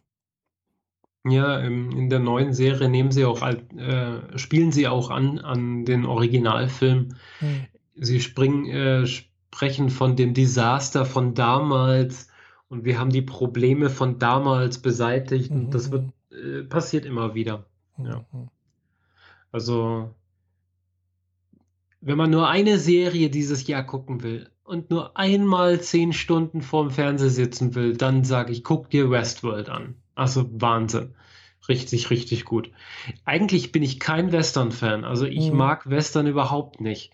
Deswegen lag das bei mir auch eine ganze Weile rum, weil die Serie gibt es seit Herbst letzten Jahres. Mhm. mhm. Zwar noch nicht deutsch, aber es gibt sie seitdem. Mhm. Und äh, habe das echt vor mir hergeschoben. Und als ich dann mal angefangen habe, konnte ich nicht loslassen. Mhm. Ich habe das dann direkt am Stück weggeguckt. Ja, es gibt schon ein paar Toll. gute Serien. Also nicht nur da, sondern halt auch, auch bei Anime, die durchaus äh, einiges an Tiefgang haben, finde ich. Ja, klar. Death Note ist zum Beispiel so ein Charakter. Äh, Habe ich noch nicht geschaut, gell? Also, weil Death Note, also ich habe es zwar auch irgendwo im, im legalen Livestream, aber dummerweise äh, ist das nur auf, glaube ich, Akiba Pass, äh, kann man das gucken und, nee, Quatsch, doch, ich weiß nicht, jedenfalls irgendwie. Ja ist nicht ganz so mein, ist nicht ganz so mein Fall, Death Note. Und also, wenn ich so Tiefgang sehen würde, weiß nicht, äh, natürlich die so Klassiker wie äh, Neo Genesis Evangelion. Allerdings ist da der Tiefgang sehr eher ähm, philosophisch, würde ich sagen. Hm, wie gesagt, das kenne ich jetzt wiederum nicht. Kennst du auch nicht. Und Wobei ich gehört habe, dass von Evangel Neon Evangelion äh, wohl ein Remake kommen soll. Also eine neue Anime-Serie. Ja, da Jahr. bin ich mal gespannt drauf. Und äh, ansonsten eine actionlastige, aber sehr global politisch oder zumindest landpolitische Serie äh, Ghost in the Shell, die, die Standalone-Komplex rein. also Teil 1 und 2. Ähm, ja. Die sind für mich, haben auch so viel Tiefgang. Ich habe sonst viele, viele Serien gesehen, viele angefangen und so. So richtig Tiefgang habe ich sonst eigentlich nicht hm, mehr gesehen. Also ich schon. Also bei, bei Anime-Serien zumindest würde ich mal sagen, ganz klar. Äh, Sword Art Online finde ich sehr gut. Mhm. Weil es halt einfach auch darum geht, was ist Realität, äh, aber halt auf eine, ja, auf eine leichte Art. Mhm. Und halt eben nicht auf so eine äh, endzeitliche, düstere Stimmung. Es ist halt ein bisschen freundlicher alles, aber es ist trotzdem, wenn man, man, man kann, man muss sich darüber keine Gedanken machen, aber man kann sich darüber Gedanken machen, wenn man so sagen. Ja. Ja, dann, äh, was mir auch immer sehr gut gefallen hat, sind eben auch solche Sachen wie Reinkarnationssachen. Gibt es leider nicht so viele Sachen, fallen mir nur zwei Sachen ein. Also diesen einen Manga, den ich jetzt gerade gelesen habe und halt eine Anime-Serie, äh, die eigentlich nicht so besonders gut ist, aber halt eben nur dieses Thema Reinkarnation mit drin hat. Äh, von daher finde ich es ja ganz witzig. aber. Mhm. Ja, aber seit ich am ähm, Spielen bin, wie gesagt, nicht mehr viel dazu gekommen. Mhm. Und äh, ich habe ja äh, The Last Guardian gespielt gehabt. Mhm. Und das habe ich einem Arbeitskollegen ausgeliehen und als Gegenausleih habe ich Uncharted 4 gekriegt. Mhm. Ähm, das ist so eine Reihe, also Uncharted, die mhm. Reihe, die ist äh, generell wohl sehr, sehr gut. Ich habe jetzt nur den vierten Teil überhaupt das erste Mal gesehen. So. Mhm. Ähm, das ist ein bisschen das, was Tomb Raider immer hätte sein sollen. Mhm. Also viel Landschaft, viel Kletterei, aber gleichzeitig auch ein bisschen schießen, wenn mhm. die Gegenspieler dabei sind und viele, viele Rätsel. Und dann auch noch wieder viel, viel Klettern. Mhm. Und das alles in einer Grafik. Also, ich habe ja gedacht, Horizon Zero Dawn sei das schönste Spiel, mhm. das es auf dem Markt gibt. Aber es teilt sich den Thron mit Uncharted. Mhm. Es, aber es ist wohl so, dass ähm, im Hintergrund bei beiden Sony steht. Und auch einige Funktionen und Knöpfe und so weiter sind sehr ähnlich wie in Horizon. Von daher wird da offensichtlich hier und da ein bisschen Code getauscht. Mhm. Es geht um einen äh, Typen, der eigentlich schon ein bisschen zu alt ist dafür oder sich eigentlich schon mhm. zur Ruhe gesetzt hat und war früher so ein bisschen Schatzjäger. Er ist schon so ein typischer Indiana Jones. Mhm, ja. Klettert in irgendwelche Tempel rein, um Goldschatz zu finden. Mhm. Hat sich aber eigentlich zur Ruhe gesetzt, weil er hat inzwischen eine Frau und äh, macht alles ein ja. bisschen ruhiger. Mhm. Und dann taucht sein Bruder auf und sagt ihm, sein Bruder, der vor 15 Jahren eigentlich in, die, in den Tod gestürzt ist, mhm. ist er aber nicht, aber er saß auf Kuba oder so, mhm. also auf so einer Insel in einem Gefängnis fest und konnte nicht Hallo sagen. So. Also er dachte, er sei seit 15 Jahren tot. Der taucht wieder auf und sagt, ich habe hier eine Spur gefunden für den Piratenschatz, den wir damals vor, mhm. vor 15 Jahren versucht haben zu finden. Und damit geht die Geschichte los, dass man versucht, in einen Tempel reinzukommen, in eine alte Kirche. Mhm. Die, die, die, Gegenspieler graben natürlich wieder an der falschen Ecke. Mhm. Die, die, Parallelen zu Indiana Jones und den Nazis ist natürlich sehr, ah, ja. ist dabei sehr deutlich.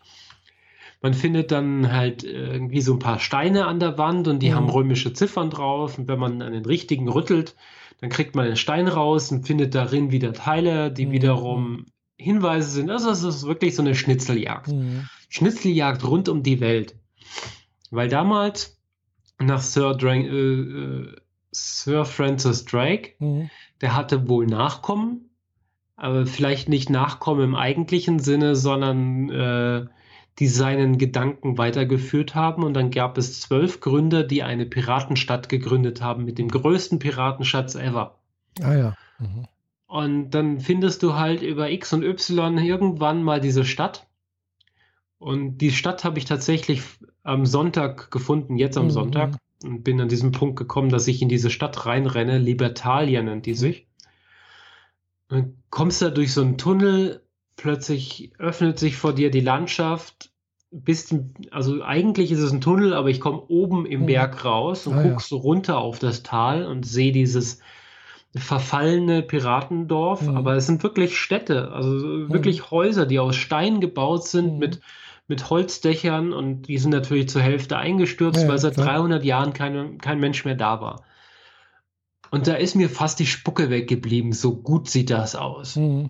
Und nicht nur vom Weiten. Ich bin dann runtergeklettert, in die Mhm. Stadt reingelaufen und konnte, man kann in jedes Haus rein, in jedes Fenster reinklettern.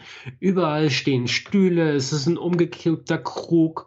Und dann äh, kommst du mit deinem Bruder hin, der nimmt sich einen der Stühle, stellt ihn wieder richtig hin. Mhm. Die setzen sich nebeneinander, stoßen mit leeren Krügen an und quatschen einfach so, wie ist das hier gewesen und wie Mhm. toll. Und, und die Grafik ist einfach atemberaubend gut. Mhm. Kleine Details wie Lebewesen, die irgendwo hochklettern. Ähm, das Wetter ist fantastisch Mhm. gemacht. Wenn man als Charakter steuert man den so Third Person, das heißt, man guckt dem immer über die Schulter, Mhm. einmal entweder linke oder rechte Schulter, das kann man je nachdem, wie man es gerade braucht, hin und her wechseln. Ja. Und dann auch so Geschichten wie, du läufst eine Treppe rauf und dann stolpert er so ein bisschen. Gut, Mhm. das habe ich bei Zero Dawn schon gesehen, wie das kleine Mädchen bei den Treppen ein bisschen stumm, äh, Mhm. stolpert. Was ich aber dann noch nicht gesehen habe, ist, wie dieser Charakter, wenn man ihn so ein bisschen näher an Wände ranlaufen Mhm. lässt, dass er sich so wie ein, wie ein Mensch auch mit Mhm. der Hand so ein bisschen Ah, ja. von der Wand abstoßt, damit er nicht dranläuft. Mhm. So dieses typische Problem von früher mit äh, Lara Croft, wenn die der Wand ein Ticken zu nah gekommen ist, ist sie Hm. sofort instantan stehen geblieben. Hm. Weil so die, die, die, die Polygone aneinander Hm, gestoßen sind, die, die Kollisionserkennung gegriffen hat und es Hm. hieß, du kannst hier nicht weiter. Mhm. Dabei Ja.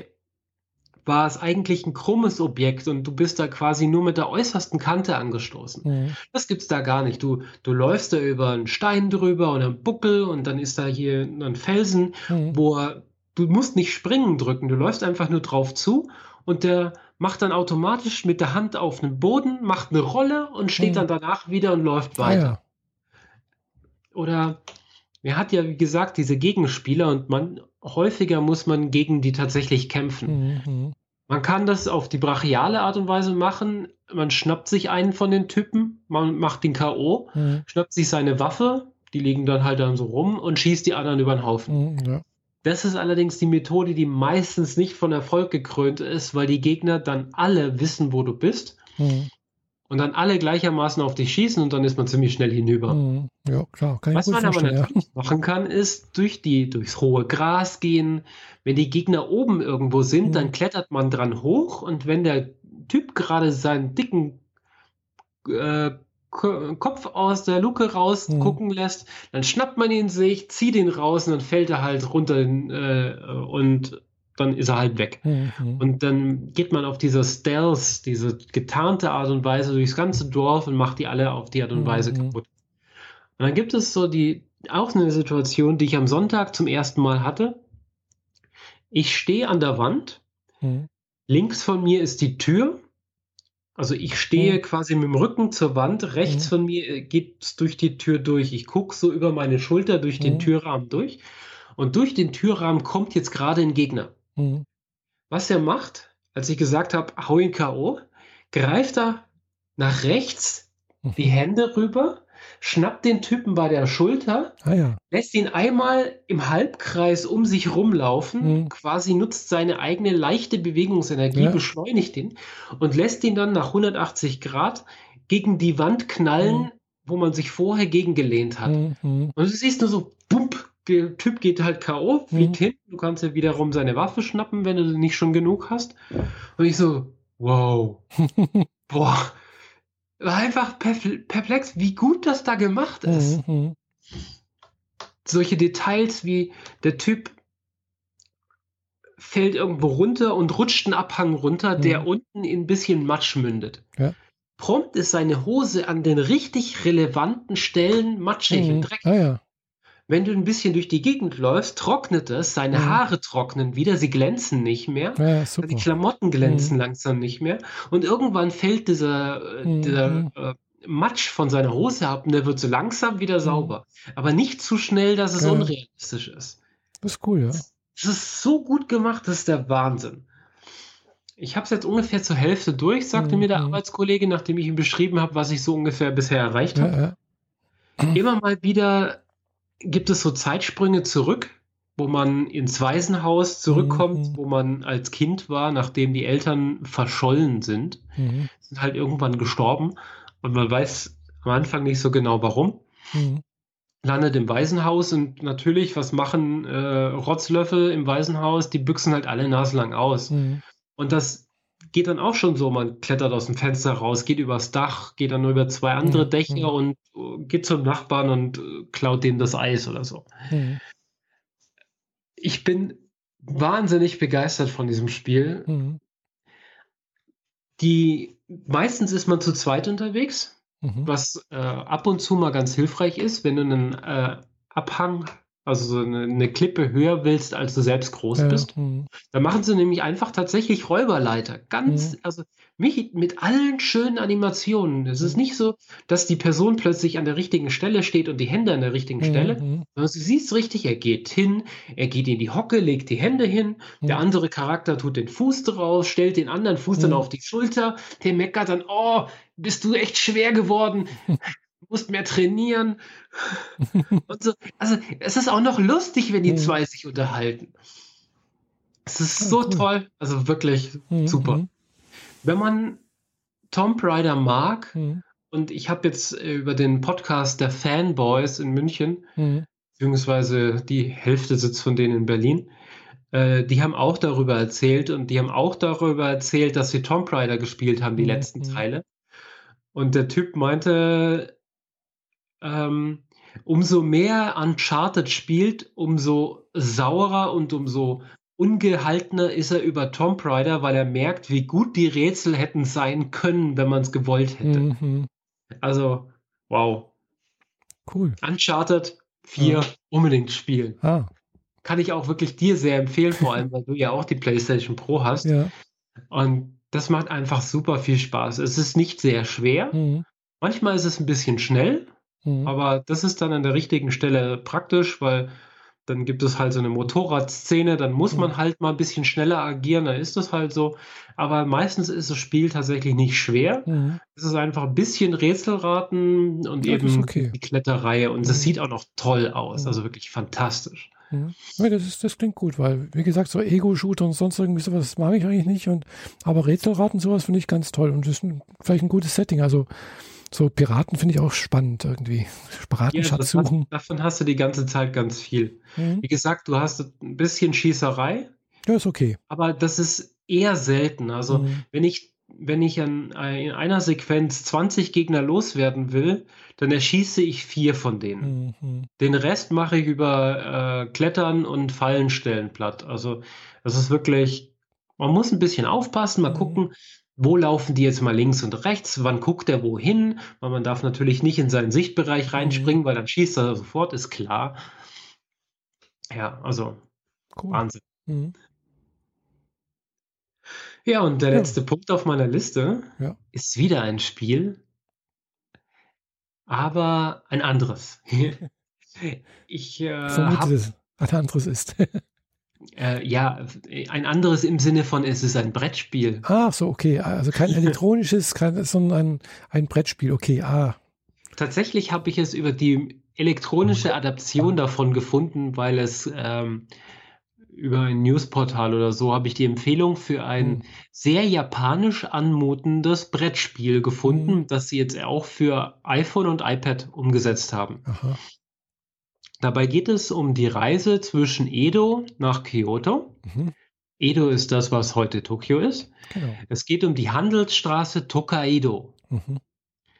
Und äh, die Handelsstraße reist du von der einen Stadt zur nächsten Stadt in vier Tagen ab Mhm. und triffst dort allerhand Leute oder äh, Räumlichkeiten. Mhm. Und anhand dessen, was du da tust, sammelst du Punkte und äh, wer am Schluss in, e äh, in Kyoto ankommt Mhm. und die meisten Punkte gesammelt hat, hat gewonnen. Also es ist mal davon abgesehen, dass nachher derjenige gewinnt, der die meisten Punkte hat, ist es ein Spiel, das nicht wirklich gegeneinander läuft. Mhm. Mhm. Und ähm, nachdem ich das, ich glaube, 30, 40 Spiele auf dem iPhone gespielt habe, Mhm. einfach mal so, teilweise ist das das Letzte, was ich mache, bevor ich die Augen zumache vorm Mhm. Schlafen, Oder wenn ich beim Arzt sitze und warte oder beim Friseur sitze und warte, irgendwie diese Geschichten.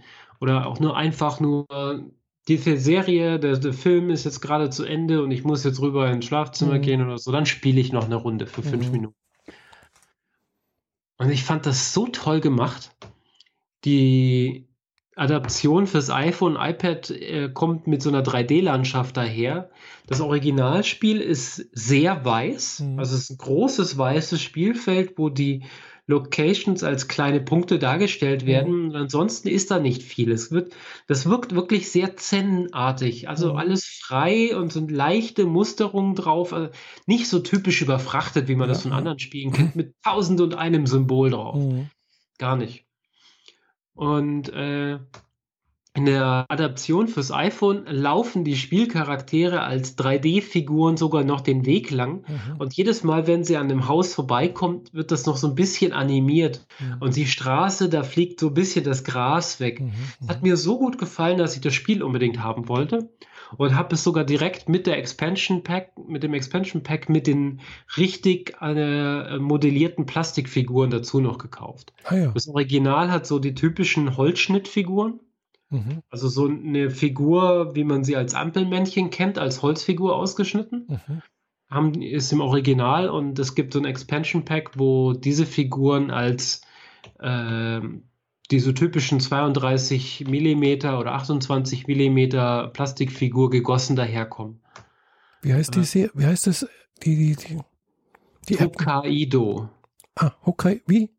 Tokaido. T-O-K-I Ah, Tokaido. Kaido. Genau. Kostet 6 Euro, glaube ich. Ja, Ist von 6 daher nicht das günstigste Spiel auf Das dem iPhone. berühmte Brettspiel endlich für das Smartphone erhältlich. Genau. 6,99.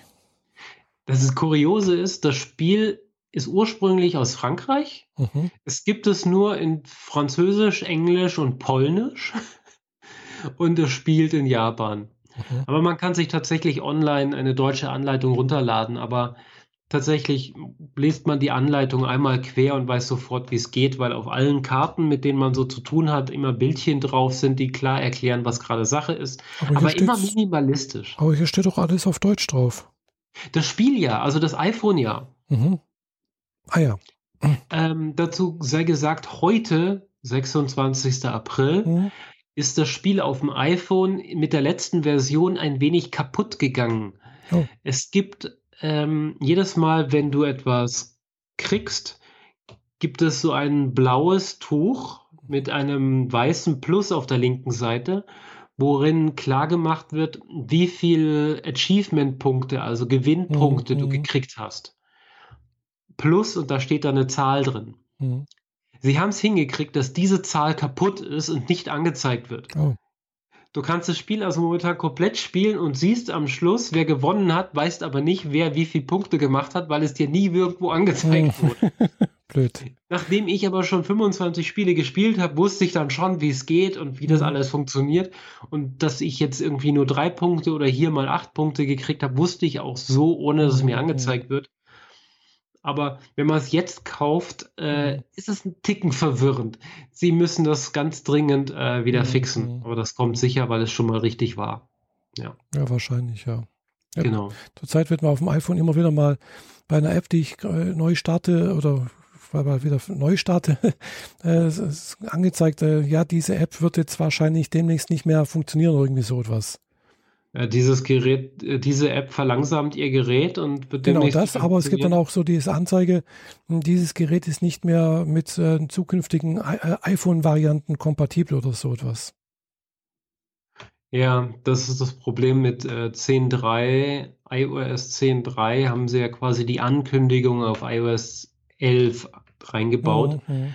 und alle 32-Bit-Apps fallen dann aus dem Store raus, Ja, ich weiß. was gut, gut ein Drittel aller Programme da Mhm. drin sind. Die wichtigsten Programme sind längst aktualisiert. Als dieses Update kam, habe ich versucht herauszufinden, wo die Li Liste ist, Mhm. die mir alle Apps anzeigt, die ein Problem darstellen. Ja. Und ich habe auch Anleitungen im Netz gefunden, wo die Liste sein sollte. Die erscheint bei mir aber nicht. Mhm. Was schlicht und ergreifend den Grund hat, dass ich keine App habe, die noch 32-Bit ist. Mhm.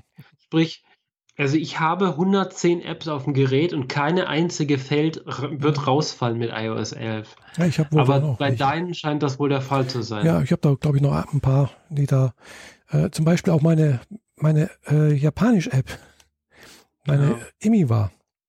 Ja, und das ist das Problem, wenn die die Macher, die nicht bald aktualisieren, dann fällt die halt mhm. halt wirklich raus und du hast dann gelitten. Du kannst nichts dagegen tun. Mhm. Außer dein Gerät nicht zu aktualisieren auf iOS 11. Das ist ja. das Einzige, was du machen kannst. Wahrscheinlich, ja. Also Imi war zum Beispiel, mh, hm, kam das mal letztens und äh, auch hier so eine Insights Timer nennt sich das, so eine Meditations-App, da kann man halt auch irgendwie so Timer stellen und irgendwas, äh, das sei irgendwie, es kommt ab und zu mal. Also nicht regelmäßig, wenn man startet, aber weiß nicht nach mhm. welchen Kriterien. Hm. Ja. Naja, Vielleicht schaffen es die Entwickler rechtzeitig alles umzustellen noch. Wäre schon mal nicht schlecht. Mhm.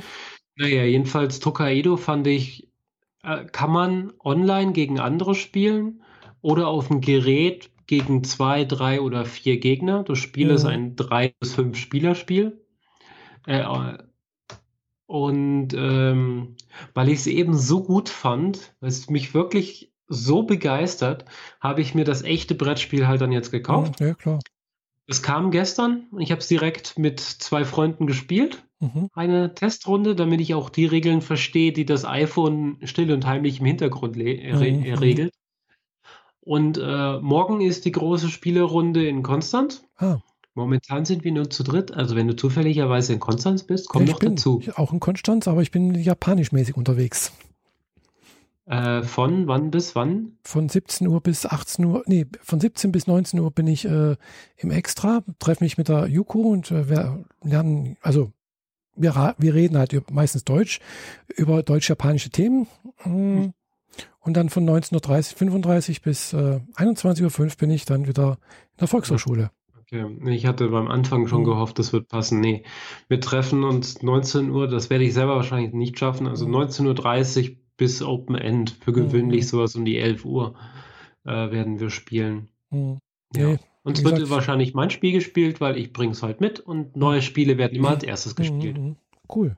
Nee, ich, wie gesagt, morgen ist wieder Japanisch dran.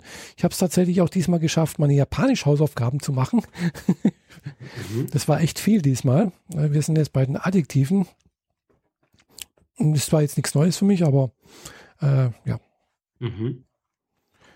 Na denn. Mhm. Ja. Ich bin ja raus. Ja. Ich. Ist jetzt schon ein Jahr her. Mhm, ja, ist ein Jahr her, genau. Also, mein Ausstieg ist noch kein Jahr her, aber mhm. definitiv mhm. so die Zeit ist ja, ungefähr ja. bald ein Jahr her. Genau. Nee, wir waren letzte Woche, war unser Kurs äh, Japanisch Essen. Mhm. Also wir waren halt im, im, äh, im Tatsumi, im mhm. Sushi-Bar. Und äh, ja, Yuko war mit dabei und äh, äh, die, unsere Bekannte, die Sabine, die hatte ihre Portugiesisch-Lernpartnerin dabei. Okay. die sehr gut Deutsch kann, finde ich, äh, aber die möchte gerade irgendwie, weiß nicht, was, was ist das, C2, irgendwie Deutsch oder sowas machen. Also schon ziemlich fortgeschrittenen Prüfung. Mhm. Irgendwas. Äh, und äh, ja, Yuko saß neben mir und ne neben, neben Yuko saß dann noch unsere, die äh, Frau Bauer, also die Mieko-san. Sensei. Mieko Sensei. Sensei. Mhm. Hm, genau. Ja, doch, war nett. Also, äh, bloß habe ich inzwischen mit so die Spielregeln für das, für die Sushi-Bar mitbekommen, was es da so zu beachten gibt. Also, sprich, große Tische gibt's nicht. Also, der größte Tisch hat, glaube ich, irgendwie sechs Personen und da musst du auch lange vorreservieren, glaube ich. Äh, wir, wir waren diesmal. In welchem Restaurant? Im, im Tatsumi. Tatsumi, okay. Mhm. Also, diesmal waren wir zu neun. Wir hatten zwei Tische für jeweils vier Personen. Äh, und wenn man von um 18 Uhr reserviert, fliegt man automatisch um 20 Uhr raus. Man kann auch nicht sagen, man möchte einen Tisch länger haben, das hast du mitbekommen. Äh, ja, zwei Stunden ist dein Fenster, dann fliegst Stunden, du raus. Be beziehungsweise du hast, reservierst erst um 20 Uhr, dann ist es praktisch bis um 11. Mhm. Ja, dann haben die nicht nochmal einen Slot, aber dann kann man halt länger. Ja. Ja, die sind durch ihre Räumlichkeit arg begrenzt mhm. und wollen halt möglichst viel Durchfluss haben. Wenn du da mhm. ewig rumsitzt und dir, ja, dich an deinem Getränk festhältst, dann verdienen die auch nichts. Das ist richtig gut. Also, was ich jetzt schon so über japanische Essensgewohnheiten und Geflogenheiten gelernt habe und gelesen habe, ist das durchaus in Japan auch üblich. Also in einer, in einer Sushi-Bar oder überhaupt allgemein, wo man, wo man was isst, hm, dann zahlt man nach dem Essen relativ zügig und geht auch wieder. Also das mhm. ist jetzt nicht so, dass man dann halt noch mal eine Stunde oder zwei da sitzen bleibt und quatscht oder sowas. Ja, das gemütliche Beisammensein machen die Japaner dann ja wohl woanders, zum Beispiel in der Karaoke-Bar. Anscheinend, ja. Hm, kann sein. Beispielsweise. Ja. Gibt es eigentlich in Konstanz oder Umgebung irgendwo eine Karaoke-Bar? Äh, weißt ich du, habe keinen blassen Schimmer. Ich auch nicht. Wenn, dann würde ich wahrscheinlich einen großen Bogen drumherum machen. Oh, das wäre doch mal ganz interessant. Nee, sowas macht man zu Hause. Heutzutage hat man noch eine Playstation. Ja, gut, das kann man natürlich auch machen, aber zu zweit irgendwo in der Karaoke-Bar zu sitzen oder dritt oder viert oder fünf ist doch viel interessanter. Ja, und ich sag mal, ich habe ein großes Wohnzimmer und so. könnte bis zu zehn Leute hierher sitzen. Stimmt. Kein Scheiß. Mhm. Ähm, und äh, Spotify bietet ja neuerdings diese Funktion, dass bei äh, vielen Songs mhm kannst du, ähm, zumindest auf dem iPhone habe ich es gesehen, mhm. habe ich es zufälligerweise während der Autofahrt mal gesehen. Ähm, wenn du den großen Player aufmachst, zeigt er dir oben normalerweise das Cover an. Mhm, ja. Und du siehst jetzt neuerdings so leicht nach dieses Coverbild, wie als würden da mehrere Karten übereinander liegen mhm. von, von Elementen. Mhm. Und wenn du nach oben wischst, dann blätterst du diese Karten quasi durch. Aha. Und es gibt bis zu drei Karten und die dritte, die neueste, mhm. enthält den Echtzeit-Text, der gerade oh. gesungen wird. Ja. Also ist es perfekt karaokefähig. Mhm. Vor allem im Auto. Ja, genau, vor allem im Auto, genau. Wobei eigentlich bei einer Karaoke-Gesang eigentlich der Gesang von dem Sänger nicht dabei ist. Ja, ja, klar. Okay. Also, so wie ich das jetzt, ich ja, war noch nie in einer Karaoke-Bar, aber man kann sich ja da irgendwie Punkte verdienen. Also, das ist ja irgendwie ein Programm oder was, dass je, je besser du singst oder je, je, besser du am Original bist oder keine Ahnung nach welchen Kriterien, dass das irgendwie Punkte verteilt. Und, äh, Stichwort Singstar. Irgendwie sowas in der Art. Da gibt es genau. ja auch das Mikrofon dafür und so. Mhm. Genau, irgendwie sowas in der Art. Hm? Mhm. Ja, bevor ich mir ein Mikro für die PlayStation an der Stelle kaufen würde, würde ich mir auf jeden Fall lieber diesen VR-Kram mal holen. Die Spiele dafür werden langsam interessanter. Mhm, mhm. Und nicht nur Grusel. Ja, hoffentlich nicht nur Grusel. ja. Na denn, ja. machen wir das Package doch heute zu. Genau, haben wir das doch war auch schon eine ausgiebig gute Sendung. Ja, doch, schon mal relativ lang unterwegs, gell? Die Zeit mhm. vergeht dann doch relativ schnell im Fluge. Ja, in dem Fall. Danke für die Aufmerksamkeit. Aufmerksamkeit genau. Bis zum nächsten Mal. Und äh, lasst uns doch mal wieder so ein paar Kommentare da. So ein bisschen Feedback wäre schon mal nicht schlecht. Vor allem, ob wir euch mit dem einen oder anderen Thema überfordern oder euch an euch vorbeireden quasi. Ich meine, wir werden zwar im größten Teil wahrscheinlich weiterhin über die Dinge reden, die uns einfach so beschäftigen, mhm. aber es wäre schon ganz nice, ob es für euch so überhaupt interessant ist, über Spiele, Comics, Anime-Reihen, Filme, Serien, Technik zu reden oder eben nicht. Mhm, genau. Bitte Feedback. Ja, Und sei bitte. es nur ein Satz. Genau. Und wenn es geht, vielleicht noch eine gute Bewertung bei iTunes. Eine Bewertung. Die Entscheidung, ob gut oder schlecht, überlassen wir unseren Hörern. Genau. also, In dem Sinn, Ciao. Sayonara. Bye bye.